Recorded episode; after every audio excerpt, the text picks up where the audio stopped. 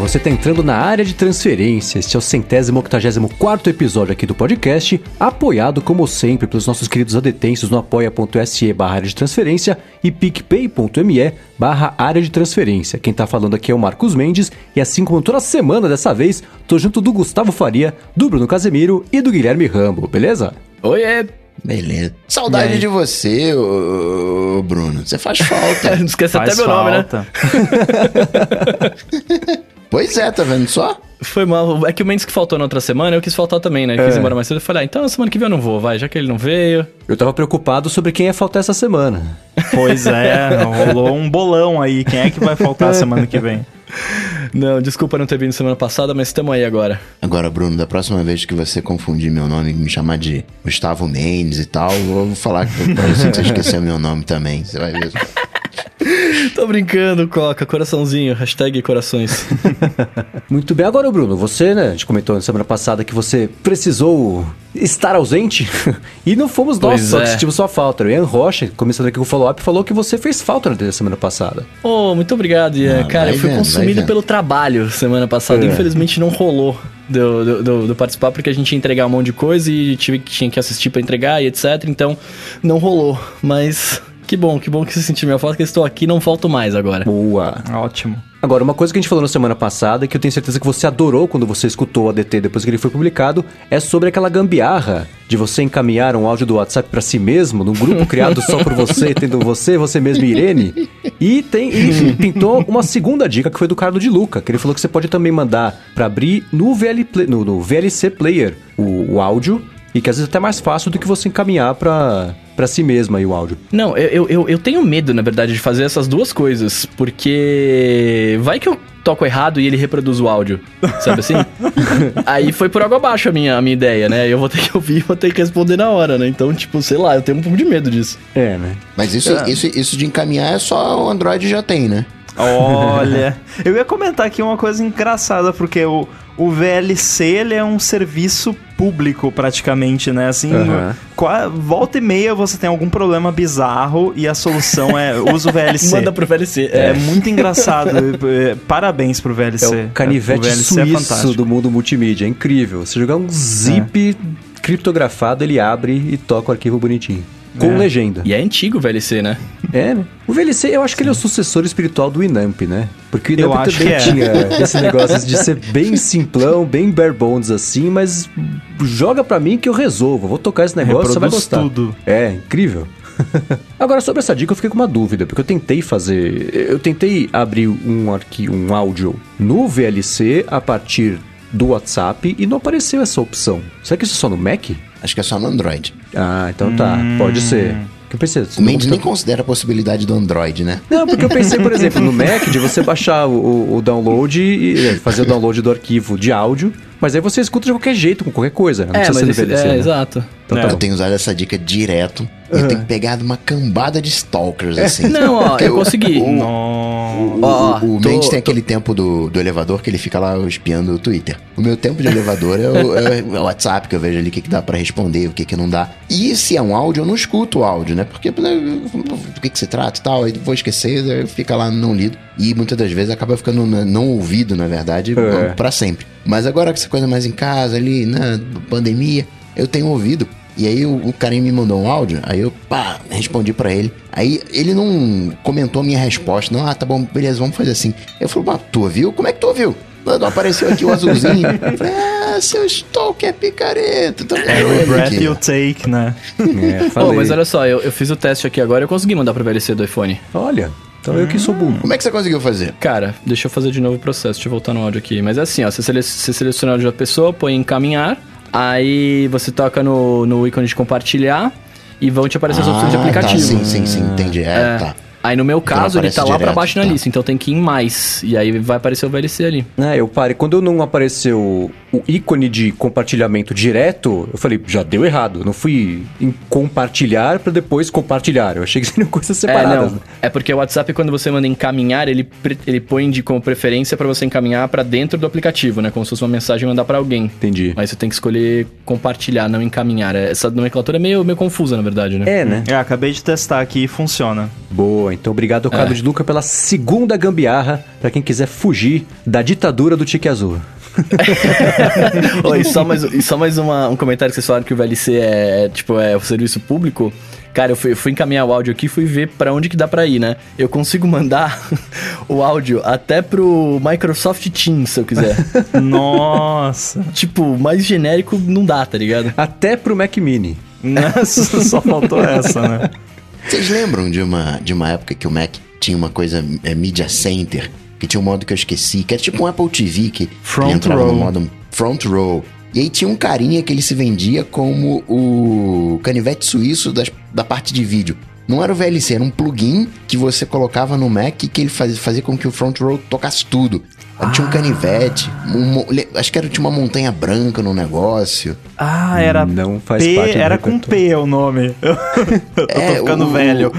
O Mendes falou do canivete suíço de, de, de vídeo, eu lembrei desse, desse canivete das antigas. Aí tem, sei lá, dos 13, 14 anos. Esse eu não faço ideia. Eu usei isso aí porque eu lembro que quando você queria reproduzir determinados tipos de mídia no Mac, o único jeito era você usando isso aí, né? E eu lembro que você instalava e ele ficava um ícone na- nas preferências do sistema lá. Exatamente. E era com, o nome era com P, tinha alguma coisa com P. Perion. Perion, Perion. Perion, isso aí. Follow-up em tempo real, Samuel Guimarães.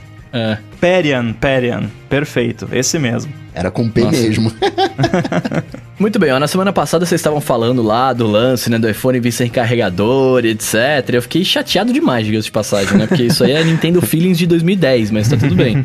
É, o Josué Júnior tá falando que ele acha que a Apple vai lançar o próximo modelo com duas opções, né, uma com, com preço cheio, sem o fone de ouvido, né, e a outra com desconto sem o carregador. Será que vai ter desconto? Eu acho que vai ficar mais caro, na verdade, com o carregador e o iPhone vai ficar igual. Ah, não sei. Então, isso, isso, isso é polêmico, porque se a gente considerar que todo mundo precisa baixar o preço para vender mais, e a Apple baixou o preço ano passado, inclusive aqui no Brasil, tem uma coisa de onde é que a gente pode cortar custo. Então, acho que tem um. Apesar de não concordar, meu. racionalmente eu não concordo com essa história de Apple dando desconto. Mas olhando o histórico, eu contradigo o meu racional, viu? Eu penso que possa ser algo também no sentido de eles iam ter que aumentar o preço esse ano por conta de, por exemplo, o, a parada para fazer o 5G funcionar ia ser muito caro, né? E o ter aqui eu estou falando entre aspas, porque obviamente, né, se eles não quisessem manter a margem absurda que eles têm, eles poderiam, né, eu digo ter para poder manter a margem que eles têm. Que aí o Coca como acionista da Apple vai ficar feliz. É, e aí eles fariam isso para poder continuar cobrando o mesmo preço do iPhone, apesar do, do Bill of Materials ser mais, mais caro, né? Poderia ser essa possibilidade também. Mas já tem analista aí, eu vi uma reportagem hoje falando que o iPhone vai custar mais caro que no ano passado, esse ano. E o que é uma aposta de analista bem mequetrefe, porque, tipo, isso é uma aposta que você pode fazer todo ano, né? Porque é quase certo. A chance disso acontecer é muito maior do que ele ficar mais barato. É, então, né, não sei. Não, não sei o que vai acontecer. E eu sei que isso aí, e, independentemente de pra gente, né, que acho que ficou estabelecido, embora o Bruno não estivesse aqui, acho que pra ele parece ser um assunto mais delicado, né, mas pessoalmente acho que pra mim, Coca e Marcos, isso, né, não faz diferença, mas é triste, realmente. É, é é que assim, nós, nós todos temos milhares de produtos Apple e a gente tem milhares de carregadores, né? E compra os carregadores, outras coisas, e, e tá tudo bem, né? Mas é que eu fico pensando que, tipo, o carregador, ele é um item que você vai precisar, tá ligado? Sim. Independentemente de qualquer coisa, não. E você vai ter que comprar a parte, né? Então, Né? assim, é uma coisa que beneficia nós que já temos vários devices. E beleza, eu não preciso comprar com carregador, eu já tenho um monte, eu não preciso mesmo. Mas o cara que tá entrando, ele vai ter que comprar, né? O Mas quem é iPhone que tá mais carregador. hoje? Ah, Isso sei lá. aí- Sei lá. A maioria. eu, eu quero tapete tia, eu quero ti no, no- no- na mesa do- do- do- da, da sala, do quarto, no restaurante. É, isso eu quero carro. mesmo. Até, até hoje você entra no carro, não tem um lugar pra você colocar smartphone. Como é que é, é isso, assim? As pessoas não têm Pois é. smartphone, tem lugar pra você colocar uh, copo de refrigerante, mas não tem lugar pra você colocar smartphone. O que mais me preocupa, na verdade, sobre isso é, é um pouco disso que o Bruno falou, né? Da, da pessoa que tá comprando e tal, mas o que mais me preocupa é, é a experiência de quem tá comprando um iPhone e não. E tá comprando pela primeira vez, por exemplo. É, o como que eles vão deixar claro que você precisa comprar um carregador, que não adianta Ah, você só abrir comprar a caixa, né? Não, mas aí a pessoa já, tá, já chegou em casa, já abriu É, a caixa verdade, e, verdade, putz, não tem o verdade. carregador e agora, né? Então eu acho Verdade. que isso vai ter que, se- vai ter que rolar um marketing, um, um esquema na, na loja online, na loja física, enfim, pra que Qual a que vai pessoa ser a tenha né? certeza que ela saiba que ela precisa comprar o bendito carregador, senão vai dar ruim, né? Sabe quando você vai numa loja, principalmente de terceiros, que você vai lá e compra um iPhone e aí o cara quer fazer uma venda casada. Você não quer também aqui um, colocar um protetor de tela? Você não quer colocar aqui um- uma capinha, né? Que faz aquela ah, embeleza o iPhone. Na Apple vai ser, você não quer levar um recarregador também, não? É, daí o Agora- cara te pergunta, precisa do carregador? Você fala, ah, não sei, ele tem que carregar? Tá ligado? Mas isso que, isso que o Ramo falou é, é- é importante porque, por exemplo, o Nicolas Lima tá falando no, no chat aqui, né, que a Nintendo já, o DS não vem mais com carregador e não vem mesmo. E, e aí é, dif- é diferente o nível do produto, né, porque o iPhone muito mais gente tem do que um DS, mas é, alguns amigos meus, quando compraram, eles não sabiam que não vinha. E aí chegou o negócio e os caras começaram a reclamar com o vendedor no Mercado Livre, tipo, oh, não veio o carregador, sabe, esse tipo de coisa. Então tem que ter uma comunicação bem feita mesmo, né? É. O Nicolas aqui no chat comentou uma coisa que eu vi bastante gente comentando, que é sobre, ah, mas quando você compra, né, outro produto da Apple, por exemplo, um iPad ou até mesmo um iPhone, eles perguntam, ah, não quer ver um Apple Watch também? Não quer, você compra o iPad, não quer ver o Pencil e tal? Só que isso são todos acessórios Uhum. opcionais. O carregador, Exato. ele não é um acessório, ele é um negócio que se você não tiver algo que você consiga plugar o seu iPhone em casa que carrega a bateria dele, você vai usar ele por duas horas, né? Porque quando você compra a bateria não vem cheia e vai acabar e você não vai ter mais como usar. É uma parada essencial. E a primeira coisa que eu pensei quando rolou essa- os primeiros rumores disso foi como que fica isso com relação a regulamentações? Porque eu, eu penso que talvez em alguns países possam existir talvez leis de proteção do consumidor e tal que exijam isso. E aí eu comecei a me lembrar dos meus velhos tempos assistindo a Patrulha do Consumidor lá. e eu pensei que ah, não sou advogado especialista em lei do consumidor, nada disso, tá? Então posso estar falando uma tremenda besteira aqui. Mas se eu não me engano, de acordo com o, o Código de Defesa do Consumidor no Brasil, na verdade é o contrário. Hoje em dia você deveria ter o direito de comprar um iPhone sem o carregador e, e pagar mais barato porque o carregador é venda casada. Você tá comprando um negócio que você não quer. Então eu não Ah, sei, eu acho que não. se fosse Como levar assim, o pé da cara? letra, a lei aqui no Brasil, o cara foi no supermercado lá e queria comprar um iogurte da bandeja, porque vender a bandeja de iogurte era venda casada.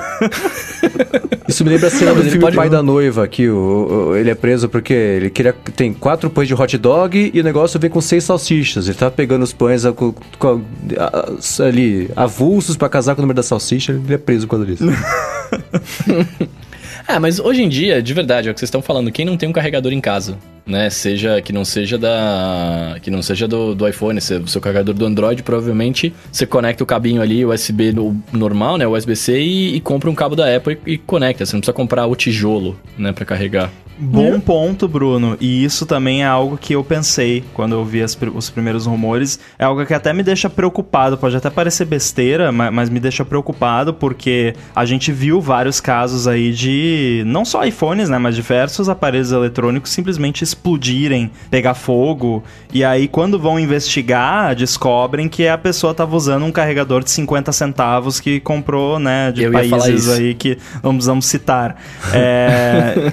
E isso é uma coisa que me preocupa, porque a pessoa vai comprar um iPhone, aí vai ver lá, ah, você quer com carregador? Você vai pagar, sei lá, 20 dólares a mais. Aí a pessoa olha no AliExpress lá e tem ah, iPhone, charger, top, whatever, não sei o que, sempre uns, nomes absurdos, né? É, um dólar, né? A pessoa vai pagar 20 dólares pelo carregador do iPhone, aí a pessoa vai lá, vai carregar o iPhone no carregador Mequetrefe, vai pegar fogo no iPhone, a Apple vai falar, ah, mas usou o carregador Mequetrefe, né? Sei lá, isso, isso, isso também é Pois um, é. um ponto importante dessa história Eu, comen- toda. eu comentei. É, é que aí eu, falei do carregador, sei lá, de um Samsung, etc., porque teoricamente é um carregador que, né, Decente, que vem né? com o aparelho que é decente e tal. Mas isso vai acontecer com uma certa frequência, principalmente aqui no Brasil, né? Que s- tudo custa mais de 300 reais, né? E você vai falar, não, eu quero comprar. Até uma calça pra uma jovem de 16 anos, né?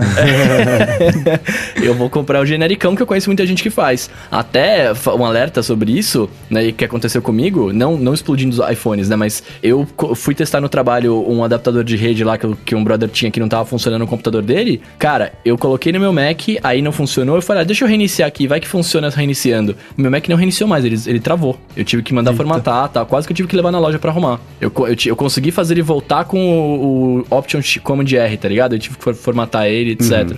Então, assim, coisas xing-lings é, é- é complicado mesmo, velho. E uma coisa que aconteceu comigo segunda-feira. Um amigo meu tava com o Mac dele meio bobo. Dois Macs. Aí um, um dos Macs tava meio bobo. E o que que é, o que que não é, o que que... Enfim, a gente não descobriu boot lento e... Enfim, bateria não saía de 1% de, de carga. Ah, vamos trocar o recarregador. Colocamos outro recarregador, funcionou bem. Ah, né, do segundo Mac. Aí a gente pegou esse recarregador supostamente com problema e colocou no, no Mac é, anterior. Deu o mesmo comportamento. Bateria na Nossa. hora foi a, a 1%. Claro que não foi a bateria, né? Mexeu com algum sensor, alguma Sim, coisa sim. ali e, Erro de indicação, né? É. Agora, Bruno, um, vê se você tem o mesmo é, é, erro de percepção que eu. Quanto é que você acha que custa uma daquelas tomadas já USB? Já viu? Aquelas tomadas. Em vez de ser uma tomada onde você encaixa o, o plug, é uma portinha USB para você conectar o cabo e recarregar. Quanto você acha que custa uma. Qual marca? Um, sei lá, qualquer uma. A Não boa. sei, não sei qual. A- A boa, é, essa aí. Aqui no Brasil Aqui no ou fora? Brasil, aqui no Brasil, aqui no Brasil. No Brasil, cara, eu, ia, eu chutaria uns 200 conto, 300 conto. Caraca, eu achava que esse negócio ia custar uns 20, 30 reais. Porque é mais ou menos o preço de tomada. Não, o negócio custa 100 reais. É, Cara, então, caro é caro, negócio. velho. Eu ia comprar, falei, ah, vou comprar esse negócio não. Achei que ia ser... Tava vendo as tomadas, as tomadas lá tudo 30 reais ali. Aí fui ver essa USB 100. Falei, ah, não, não compro não. Ah, não, vai, vai ficar... Vou ficar com recarregador aqui. Agora, se você for ver essa, o carregador, né? Até teve, faz um tempo isso, teve um engenheiro eletrônico que desmontou um carregador original da Apple e um carregador genérico para comparar. E é, você fica impressionado a quantidade de tecnologia que tem num simples carregador. Tem um chip é. lá dentro que controla e mede, mede temperatura e mede a corrente protege contra um monte de coisa e o outro é basicamente tá plugando 220 volts no seu iPhone se você encostar errado você morre eletrocutado, né? Pois é. Até no é. Lightning, que a gente acha que é só um cabo, não, é só um cabo. Tem não um é. danado de um chip na ponta. Sim. Até Powerbank, cara. Eu, eu vi um Powerbank da Duracell que tem um monte de coisa lá que mede um monte de sensor pra garantir a voltagem certa e etc. Tipo, é- é- essas coisas são, são sinistras mesmo. É, do Lightning, eu vou colocar aqui na descrição do episódio, eu até comentei sobre isso aqui uma vez, que é um documento que mostra o que cada risquinho significa. É, um é pra passar energia, outro, sei lá, dados, outro é só da música, coisa assim. E a ordem dos pininhos é diferente dependendo do lado dele. E é por isso que o iPhone sabe se ele tá virado pra cima ou pra baixo que você pluga. Ele é reversível por causa disso. Então tem toda a explicação de como é que funciona essa tecnologia do Lightning, das, das entradinhas ali em, em cada de, de cada um dos lados. O- esse negócio que o Josué falou, que deu origem aqui a, a essa história toda, que é que acho que a Apple vai lançar esses dois modelos, um com e outro sem, com desconto, eu acho que bem mais provável, inclusive até ligando com esse negócio que a Apple começou a fazer na semana passada, que é mandar pesquisa para as pessoas, para saber o que você fez com o carregador velho, o que você fez com o novo, você já perdeu, você vendeu, junto do iPhone, foi está usando ainda. Então eu acho, eu vejo bem mais uma situação que ela pode, por exemplo, em alguns países mandar com carregador, e outros países mandar sem o carregador. E eu não tenho a menor dúvida de que isso vai fazer a menor diferença no preço. O iPhone vai vir sem. Eu acho que assim, vai vir sem o carregador, sem o fone de ouvido vai custar a mesma coisa. A gente fica pensando em como é que seria para aliviar. É para não estar preocupado em aliviar essa dor de ninguém, né? Assim como tem ah, trocou do cabo de, de 30 pinos para Lightning, tudo bem que aí trocou, não, não- não eliminou. Mas eliminou o fone de ouvido e pff, não é um grande. Exceto quem até hoje vê um, problema enorme nisso, e eu entendo, porque até hoje eu, eu vejo o problema no Note, por exemplo, que não funciona pra mim. Então eu entendo quem não se conforma com essas mudanças. Mas eu acho que é isso. O, o próximo passo é esse. Vai vir sem essas coisas na caixa, vai custar a mesma coisa. E, É. e- e eu acho que é muito mais provável isso do que, ah, vai vir com. Que, o, o desconto é esse quê? 8 dólares? Não vai dar 8 dólares, vai custar 692 dólares ao invés de 700. não, não vai. Vai dar exatamente. 691,99, né?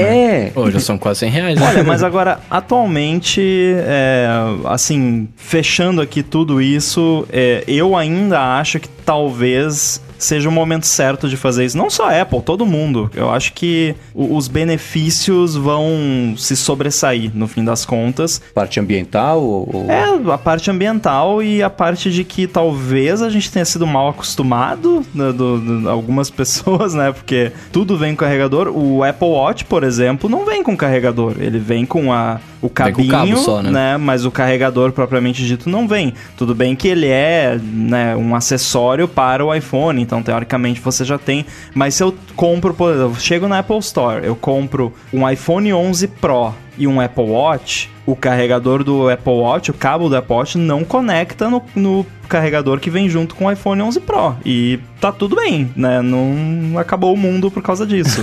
então eu acho que no fim das contas vai ficar tudo bem, né? Embora Ah, seja chato, seja triste, como o Bruno falou, mas eu acho que é, é um momento de virada de, de, de chave que Uhum. tinha que ser feito em algum momento e vai ser feito muito provavelmente esse ano e a gente vai reclamar por um tempo, o The Verge vai reclamar até Por mais tempo. 2040, né? Mas é isso. Mas, mas deixa, deixa eu- deixa eu lançar uma, uma pergunta só pra ver a opinião de vocês. É, vocês acham que deveriam ter modelos e modelos? Por exemplo, o modelo Pro vem com fone, vem com tudo. Fone, carregador e tudo mais, né? É, aí o modelo, sei lá, o modelo não Pro ele vem só o aparelho, por exemplo. Não sei, faz sentido? É porque eu ainda penso assim, o modelo Pro, vai- a pessoa que compra, provavelmente ela já tem os outros, né?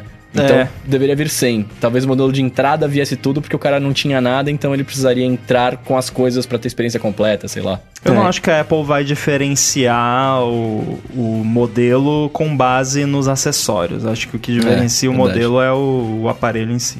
É, e uma coisa também que vocês comentaram, ah, a pessoa tá vindo do mundo Android e comprou um iPhone. Mas o mundo Android não tem o carregador USB-A. E a outra a, do- a ponta do telefone é USB-C, ou micro USB, essas todas que existem. É USB-C agora, USB-C. a, a que liga da tomada, no- no plug da tomada, não é um USB-A? Eu acho que os antigos eram. Ah. E eu acho, posso estar falando uma grande besteira, o Coca sabe mais que eu, porque ele tem Androids, né? É, se eu não me engano, é USB-C também as duas pontas. Ah, então aí minha teoria morre aqui, porque eu achava que assim, então tudo bem, a pessoa vai usar o carregador de parede que ela tinha do Moto G e uh, agora vai ser um cabo Lightning USB-A para ela uh, carregar o iPhone. Não é um grande problema, assim, acho que as pessoas não passam mais de 5 minutos na vida sem estar por perto de uma entrada USB-A em algum lugar. Né? No ônibus Pois é. tem, né? Então, é, não é um, não- eu não vejo como um grande problema, mas também é, tem aquela situação de que nessa semana o Rambo me ensinou que eu tinha aqui guardado no meu armário, na caixa do meu iPhone 11 Pro Max, um coisa de parede USB-C com um cabo Lightning USB-C, que eu não sabia, porque eu faço parte dos 66% da população, de acordo lá com a pesquisa do Mac Magazine, que não sabe o que, que vem da caixa, se tá com cabo, se tá sem cabos, não usa. É um negócio que vem na caixa e vai embora na caixa quando vem do iPhone. Pra mim, eu sei que é só, mas o que eu posso fazer? É a minha experiência. Não vai fazer menor falta.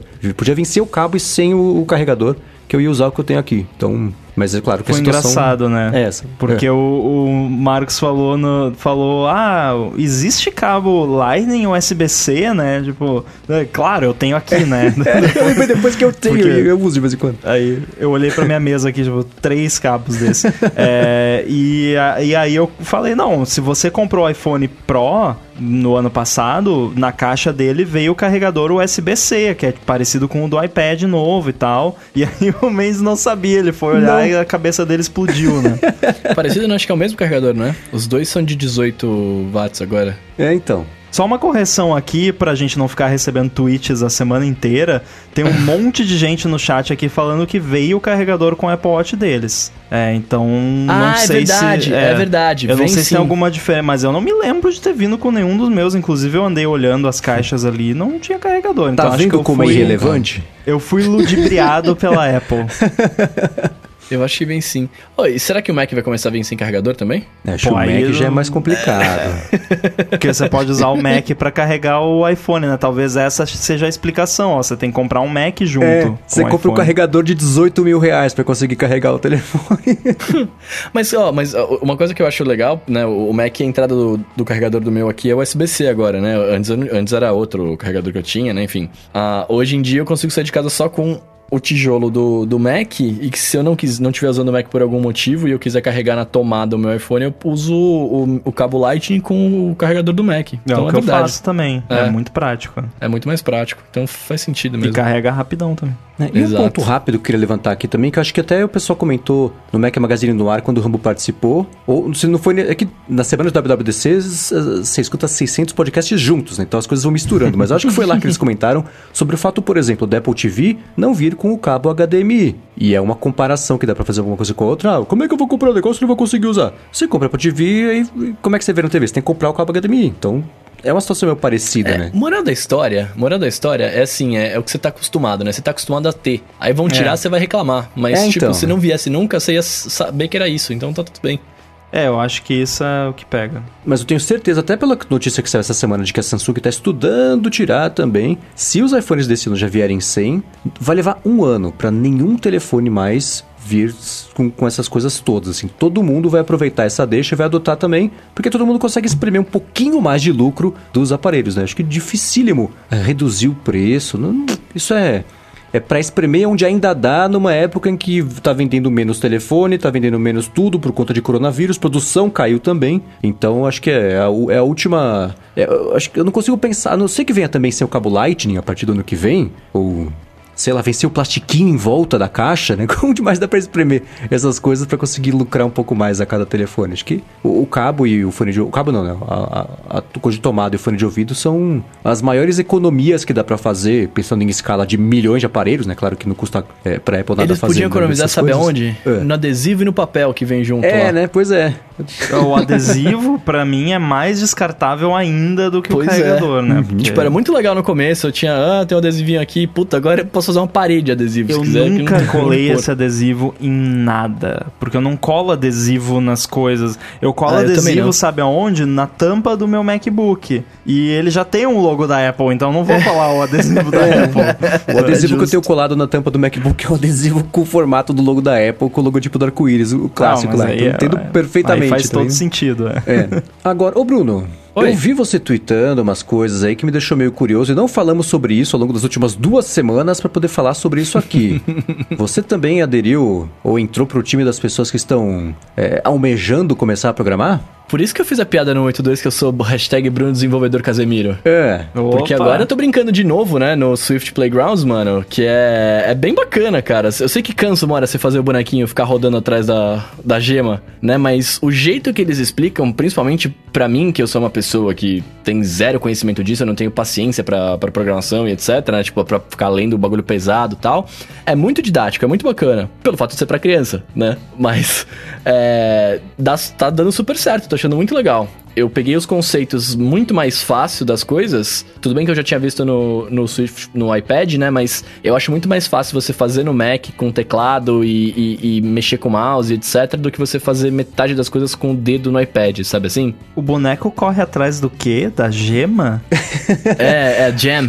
As jams. Ele tem que pegar jams e tem que pegar. ligar switches. Hum. Mas é muito legal, porque, cara, eu, eu, eu, eu não manjava nada, né? Aí eu, eu tô bem no comecinho ainda, eu tô acho que na metade da primeira lição, sei lá. É, mas é, eu tava, ele tava me ensinando as variáveis, né? A- como é que chama, né? Esqueci o, é, o, o lance do if, mas você tinha que fazer, tipo... é, ele gerava uma- um mapa aleatório e aí você tinha que fazer um código pra ele, pra ele pegar todas as gems e ligar todas as switches, independentemente de como fosse o mapa, né? E aí você tinha que fazer uma, uma variável lá que, assim, se ele tá andando e do lado esquerdo tem uma escada, ele tem que descer a escada, pegar o bagulho, su- é, apertar a switch. Se for uma switch, se não for, você pega a gem, daí você volta. Eu achei muito da hora isso, tipo, eu falei, caramba, velho, é assim que funciona essa mágica, então. É, automação, hein, Coca?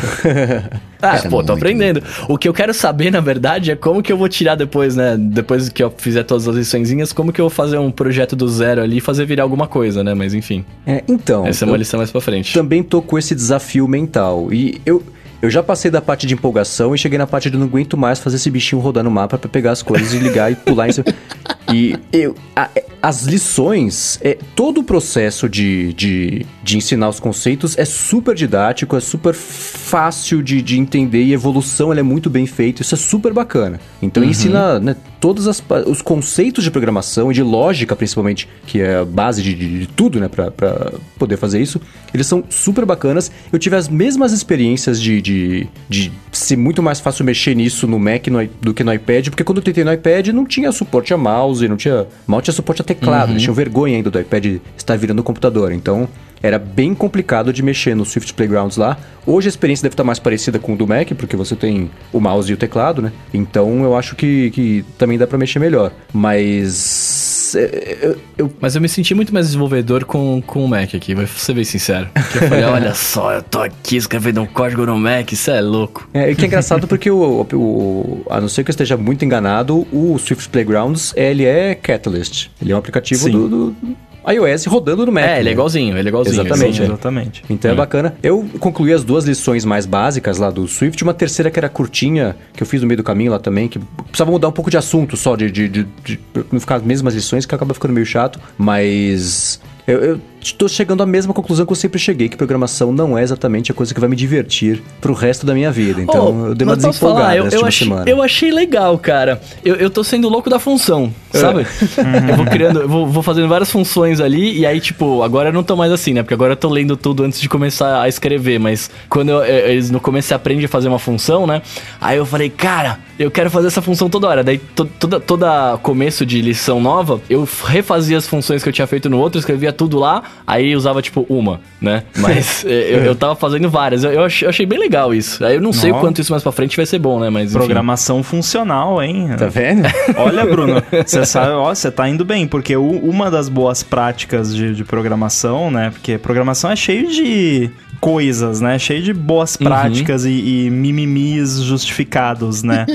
É, e uma delas é que quanto mais é, quanto mais você quebrar o problema em pedacinhos menores, no geral, melhor, né? Porque você consegue é, entender aquele pedacinho do problema em vez de você ter que entender o problema inteiro, né? Embora, eventualmente, você tenha que analisar o problema de uma forma mais generalizada, mas geralmente o ideal é você quebrar os problemas grandes em problemas menores e resolver os problemas menores, e aí você vai juntando aquilo tudo, e você consegue fazer isso, por exemplo, usando funções, que é o que você fez. Meus parabéns. Tá indo Aí, ó, vai brincando. Ó. Vai brincando. Um dia a gente vai fazer uma- um collab de live coding, Rambo.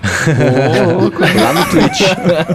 É, no Twitch. É, então. Então, eu- o que eu vou fazer agora é partir para um curso que seja um pouco mais prático. Inclusive aquele é o de Stanford que você sempre recomenda, Rambo? É, então, eu ia até falar do, do curso de Stanford, porque assim, o curso de Stanford, inclusive eu tô assistindo ele de novo. Eu assi- todo ano eu, eu acompanho o, o curso de Stanford. Na primeira vez que eu fiz ele, que foi. Era a época do Objective-C ainda, no- muito tempo atrás, na época que ainda existiam dinossauros, é, eu fiz o curso, né? Fiz as tarefinhas e tal, tudo bonitinho. Agora eu só assisto, né? Eu boto a rolar, boto no Picture in Picture e continuo trabalhando só porque eu quero ver como que eles estão ensinando. É, e eu não sei se ele é assim. Assiste, dá, dá uma olhada ali na primeira, segunda aula, mas eu acho que ele é muito mais pra quem já tá familiarizado com programação, assim, pra quem Tá. já trabalha com programação e quer ir para as plataformas da Apple. Tá, Como é que É, chama esse curso? É uma sigla? No, no mundo? É CS193P. Eu, Beleza, eu tá decorei de tanto recomendar ele para as pessoas.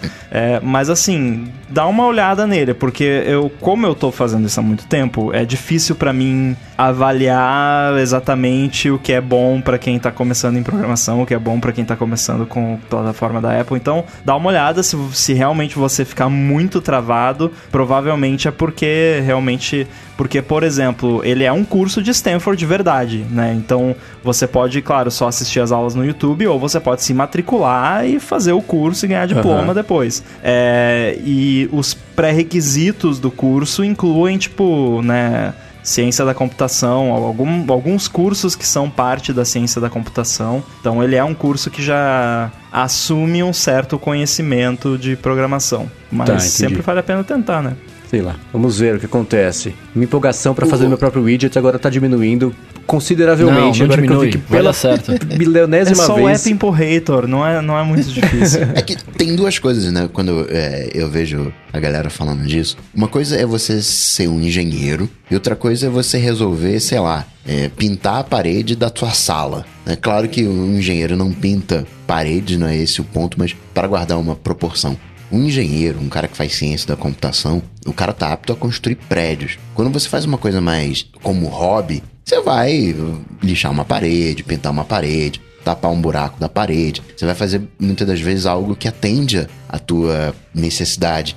Que vai ter falhas, vai ter uma série de bugs, mas você não anda por aqueles bugs, você sabe que o negócio é assim, então você não, não se incomoda com aqueles bugs, tá ali para resolver o, o, o teu problema. E isso é uma coisa legal. Né? Acho que quem tá começando não tem que pensar em fazer um prédio. Não, é pensar em pintar a parede. Peraí, eu, qual é o meu problema? É o empurrator? Vamos fazer o empurrator e vamos fazer o empurrator de qualquer jeito. Fazer ele funcionar. Depois que ele tá funcionando, aí a gente melhora, aprimora, aprende, aprofunda. Porque a gente, provável que a gente. É muito difícil a gente conseguir se manter empolgado com alguma coisa se a gente só vai ver o resultado daqui, sei lá, 5, 6 anos, 7 anos. Não, não tem que ver. O resultado tem que estar perto ali, né? Então, desiste não, Mendes. Empurrator. Vamos ver. Isso é uma ver. coisa que foi muito bem colocada, porque ninguém começa já sendo um engenheiro construindo prédios, né? Como, como o Coca falou, você começa ali. Eu, eu Fazendo por exemplo, eu co- é, eu colei o meu apartamento inteiro com super cola. Tudo que tava solto, eu fui lá e botei super cola e pronto. A tampa da panela quebrou, super cola. É uma solução. Então esse é o meu nível de, de né, aptidão pra construção civil. É, colar as coisas com super cola. É, então é a mesma coisa, assim, tipo, quando eu comecei com programação, eu cheguei a lançar aplicativo e tal, que, pô, tava tudo, tudo colado com super cola, com, ou pior, né, com chiclete e, e duct tape, né. É, não, não que hoje em dia seja muito diferente, mas enfim, eu fazia as paradas e, tipo, eu nem sabia por que, que o negócio funcionava ou não funcionava, eu só sabia que funcionava, né? Tipo, ah, tá ali, tá rodando, tá bonito, é isso, né? Então, você vai fazer isso por muito tempo, né? E, você, e se você quiser parar nessa etapa, tudo bem. Tipo, se você é um cara que você só quer saber programação para resolver alguns probleminhas pontuais que você tem, como por exemplo criar o app Impurator, beleza, tipo, vai lá. Não, você não precisa necessariamente ser super hum, bom naquilo, né? Você sendo bom o suficiente para resolver o seu problema, tá bom, né? É, né? O que eu preciso fazer um curso é sobre aprender a mexer no Xcode, porque ainda assim eu ligo e me sinto numa nave alienígena, que eu comentei na semana passada. Ilustrem a minha ignorância aqui rapidinho. Eu mexendo no Swift, eu vou abrir o Xcode e vai ser muito parecido ou eu tô perdido? Então, vai ser muito parecido, porque o, a, a linguagem é a mesma, né? O Swift que você escreve no, no Playgrounds e no Xcode é, o- é a mesma linguagem. Uhum. A diferença é que o Xcode é diferente, ele é feito pra você, né? Tipo, todos os apps que você usa no seu iPhone, pelo menos a maioria deles, foram feitos no Xcode, né? Então, Uhum. é uma parada mais profissional, tem mais detalhes, é mais fácil de você se atrapalhar, né? De fazer alguma besteira ali, então é. É é um pouco mais complicado. É tipo a diferença entre um, um simulador de voo e um avião de verdade, né? tipo, é, é parecido um pouco. Então, é, é um pouco mais complexo, principalmente porque você está lidando com uma ferramenta que foi feita para atender a demanda de você criar um aplicativo de verdade, né, para botar no ar. Mas uh, a linguagem é a mesma, que o a conhecimento que você está adquirindo no Playgrounds você vai poder usar quando eventualmente você for usar o Xcode. O que eu ia recomendar é que quase todo ano da WWDC, eu não sei se esse ano teve, tem uma session tipo Getting Started with Xcode. Uma, um, tem, a- não sei se o título é exatamente esse, mas é algo nesse sentido. Eu não tenho Tá. certeza se teve esse ano, mas dá uma procurada no, no site da WWDC. Mas é um getting started pra, pra quem já manja da linguagem. Não, é assim, é tipo. Ajuda, né? Olha, esse, é- esse é o Xcode, tá? é tipo Porque- isso. Você clica nele, ele abre. É, Essa é a diferença. No Swift Playgrounds, tá, você tem essa fase aqui, você tem que pegar, fazer o bichinho andar daqui pra cá. Beleza. No Xcode é assim, documento novo. Tá. É. E agora? Essa, essa, essa é a que eu minha faço? dúvida. Não, Então, primeiro que você já começou errado, porque no, no Xcode você começa com um projeto. É o projeto, não é um é a documento. pasta, é, mas é é um projeto. É, Eu vou é. mandar pro, pra vocês aqui, pra gente colocar na, nos links do episódio. No ano passado teve um, essa session, Getting Started with Xcode. Mendes, isso que você sente quando você abre o Xcode é exatamente a mesma coisa que eu sinto quando abro o Photoshop. É, então eu pensei É. nisso. É bem isso mesmo. A diferença é que o, o Photoshop é, é tudo, tá tudo ali em menus e é tudo visual, e no Xcode é mais, né? Você digita as paradinhas ali. É, a diferença é meio assim, imagina, sei lá, eu fiz o, fiz o Swift Playgrounds pra aprender a mexer no Paint. Aí o próximo passo agora é abrir o After, que é um passo além do Photoshop pra conseguir fazer um negócio animado, bonitinho. Falar, tá, cara, por onde eu começo? After? O Mas- que, que é After? After After Effects, Effects. E tem um detalhe também. Nossa, tem eu isso, uso né? o After Effects há muito tempo. Uhum. É, e toda vez que eu começo um projeto novo no After Effects, até hoje, que aparece aquele, aquela tela branca, que não é branca, é cinza, sei Parece lá, um canvas, é. eu fico tipo. Tá, e agora? É, então. Mas Sempre rola aquele momento, tipo, putz, tá tudo em branco, e agora? O que eu faço, né? Uhum. É, o Xcode é, é parecido, tipo, você começa do zero ali e você não, consegue imaginar como que daquilo ali vai surgir alguma coisa, né? Exatamente É, um pouco isso. disso. Então, mas aí, me, Exatamente isso. peraí, me, me ilustrem de novo. Então, eu, eu escrevo código, aí eu vou ter que abrir o After Effects, ou sei lá, me entender Não, não, não, não, foi uma comparação mal feita que eu fiz aqui. Ah, tá. Ah, desculpa, eu já fiquei, fiquei confuso aqui. Fiquei Meu confuso. Não, não, não se preocupa, você precisa aprender só o Xcode e o Swift, o After E Effects de alguém, fica pra ter- depois. de algum designer pra fazer as artes pra mim, né? Que senão também não funciona. Ah, isso aí você deixa pra depois, né? De boa.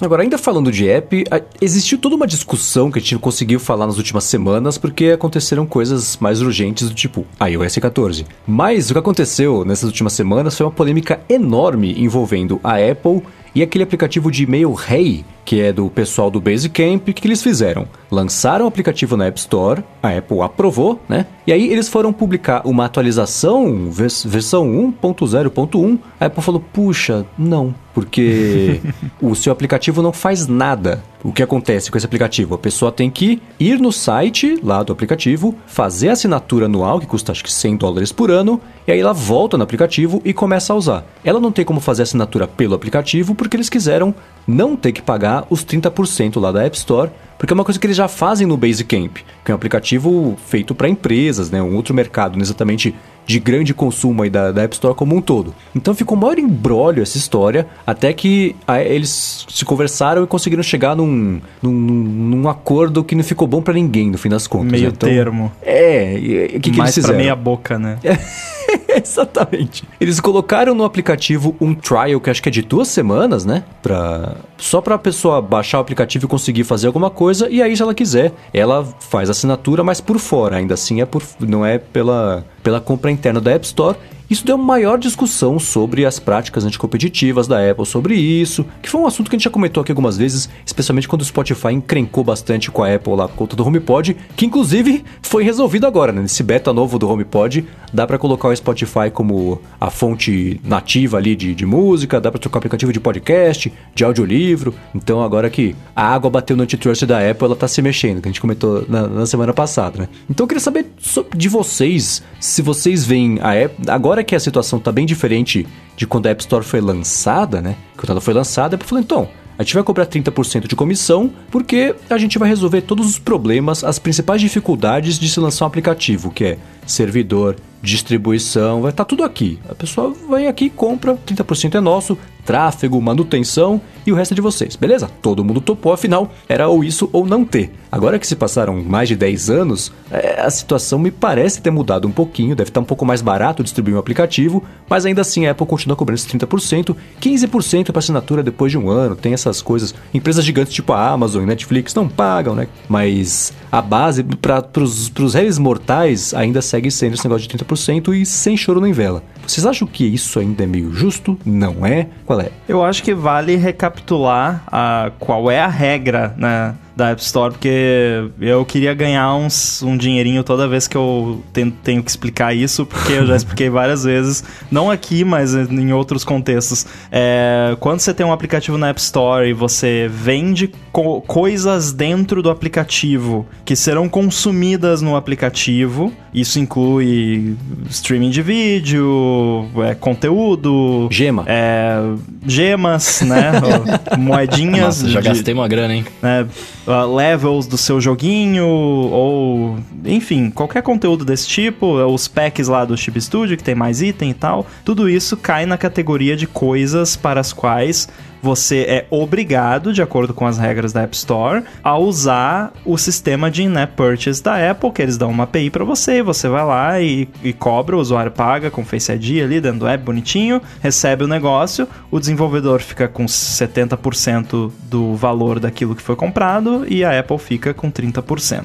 É, Primeiro que esses 70% depende, porque dependendo de onde foi a venda tem impostos e tudo mais. Então, no fim das contas, assim, no, no limpo mesmo, o desenvolvedor vai acabar ficando com 50%. Mas é, 30% disso é culpa da Apple. É, que até o pessoal chama de Apple Tax, né? Porque é, é meio que o imposto Apple. É, o que, que acontece? Tem algumas empresas que. Ah, e quando você vende, é, por exemplo, sei lá, Uber vende o serviço de carro. Isso, isso não deve ser vendido via in-app purchase, porque é um serviço que você vai consumir fora da App Store, é um serviço físico, ou empresas, né, tipo Mercado Livre, Peixe Urbano, enfim, que vendem produtos na, na, ou serviços, enfim, que não são consumidos no app, beleza, tranquilo, você compra usando o Apple Pay ou qualquer outro sistema de pagamento e, e, beleza. A Apple não recebe nada disso. Aí o que, que acontece? Existem alguns serviços que têm uh, serviços de assinatura, como por exemplo Netflix, que você pode assinar pelo site deles e você assiste onde você quiser, inclusive no aplicativo deles na App Store. Só que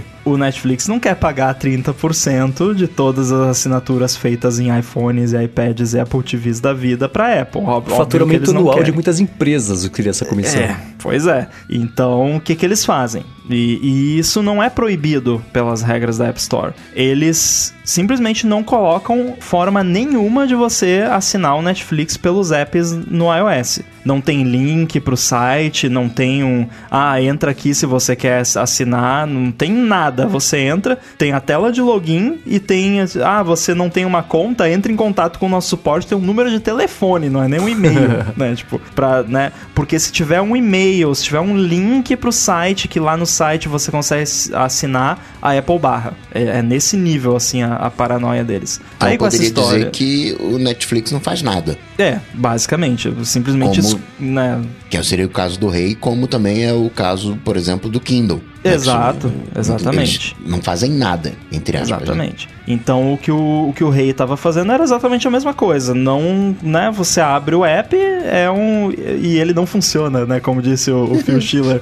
É, tem uma tela de login. Se você já tem uma conta do rei, você vai lá, é, se cadastra e tudo mais. É, e beleza. Senão você simplesmente o app não serve nada para você. O que tipo, se você você não vai instalar o app do Rei no seu iPad ou no seu iPhone, se você já não é usuário da plataforma, você não vai uhum. descobrir o serviço através da, da App Store. E é, foi aí. Mesmo porque que... não vai aparecer em destaque nunca, né? Exatamente. e foi aí que começou, né? Surgiu essa briga. Basicamente, o argumento da Apple é que essa exceção para esse esquema de apps poderem vender por fora é só se aplica a aplicativos corporativos, né, aplicativos para business, no qual o Basecamp, que é da Sim. própria empresa, né, que, que faz o Rei se aplicaria, aplicativos de streaming, se eu não me engano, e aplicativos de leitura, tipo Kindle, né, leitores. Aí tá, você poderia argumentar, né, pô, mas o Rei é um aplicativo de business, ó, você vai usar o seu e-mail pro trabalho, ou é um aplicativo de, aplicativo de leitura, porque você vai ler, né, o aplicativo de e-mail. Ou de streaming, é... porque tá puxando de fora os e-mails é... pra colocar no então, assim, é, né, a regra é essa, mas mesmo assim poderia ser argumentado que, que não. E aí voltamos então ao, ao cerne do assunto aqui, que foi essa, essa briga toda. Aí quando. Eu acho que vale comentar aqui que o. é, é Dave ou é David? O, o DHH. Eu conheço ele como DHH. É, eu não Acho que é lembro. Dave. O DHH, que é o criador do Rails, o, né, ele é CEO, acho que cofundador do, do Basecamp, ele é uma pessoa chata.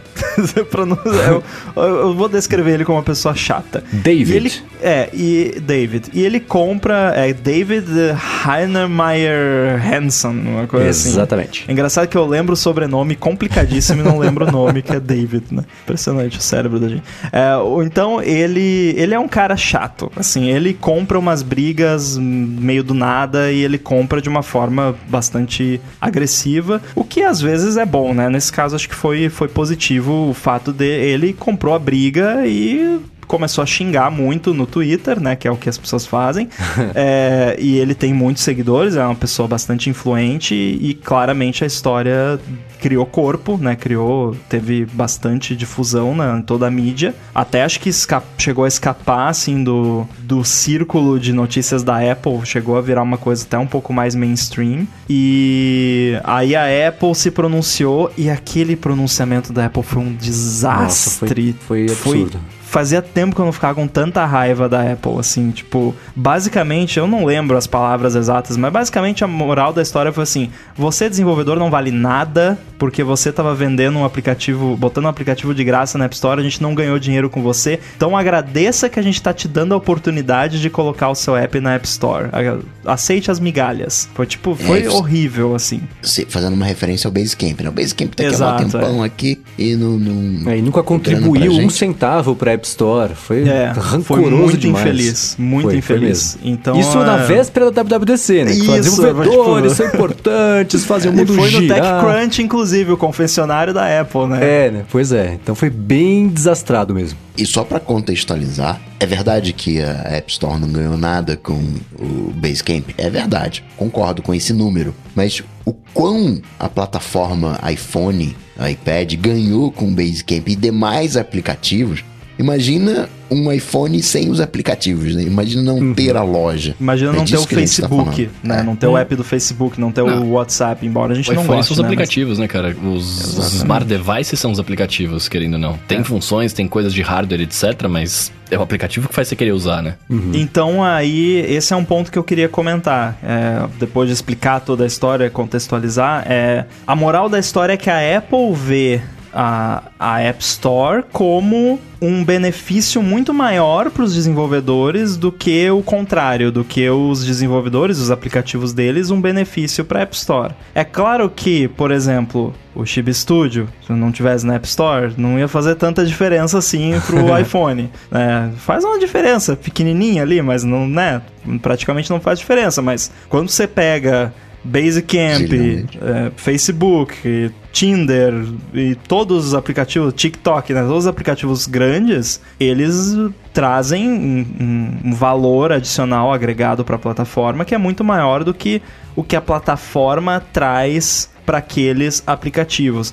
E é muito difícil você falar assim: ah, se não tivesse o TikTok na App Store, o iPhone ia dar ruim, ah, ninguém mais ia comprar iPhone, ou se não tivesse o Facebook, ninguém mais ia comprar iPhone, ou vice-versa, ah, se, se não, não, né, não tivesse, ninguém ia comprar. Então, assim, não é não é uma questão, é uma questão muito difícil de você colocar dessa forma, mas eu acho que se você for avaliar, O é um, somatório. um benefício mútuo que acontece ali. Sim, E com a certeza. Apple entende como, não, a gente é que é dono do negócio, eles são donos do negócio, concordo, mas assim, eles entendem como se não fosse App Store, vocês estariam todos ferrados, ninguém teria nada, e as pessoas só encontram os apps de vocês graças à App Store. Uf, Maior mentira do mundo, porque pra você encontrar um aplicativo na App Store é muito difícil. É, e foi isso que eu quis dizer com o negócio do, do rei, né? Que quem fosse. Porque o argumento inicial, né? Que acho que foi o Phil Schiller Miller, que falou lá no TechCrunch, foi: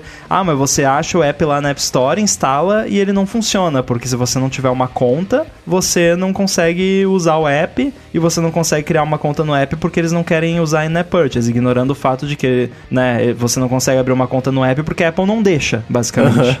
Porque é ou você, ou você não deixa criar uma conta no app ou você paga 30% de todos os seus lucros através da App Store pra gente, né? Basicamente a opção é essa. Até eles foi engraçado que eles recomendaram, não, mas eles podiam cobrar mais caro o, o subscription no iOS, não tem problema. É, então assim, Ai, é, a, a, Apple argumentou dessa forma, sendo. E, e, essa afirmação da Apple dá a entender que as pessoas iam descobrir o aplicativo da Rei hey graças à App Store, que não é verdade. Hoje em dia não é mais verdade isso. Se você vai lançar um aplicativo e você tá achando que você vai ter download ou vai ter lucro porque ele tá sendo tá na App Store, tipo, não vai, não é mais assim. Isso aí era lá em 2008. Em 2008 você lançava qualquer porcaria na App Store, você ficava milionário. Hoje em dia, se você não fizer marketing, não tiver cobertura da mídia, assim, hoje em dia eu diria que a chance é 1 em 10 milhões de você lançar um aplicativo qualquer na App Store sem divulgação externa, sem investimento em marketing e ter sucesso. Então,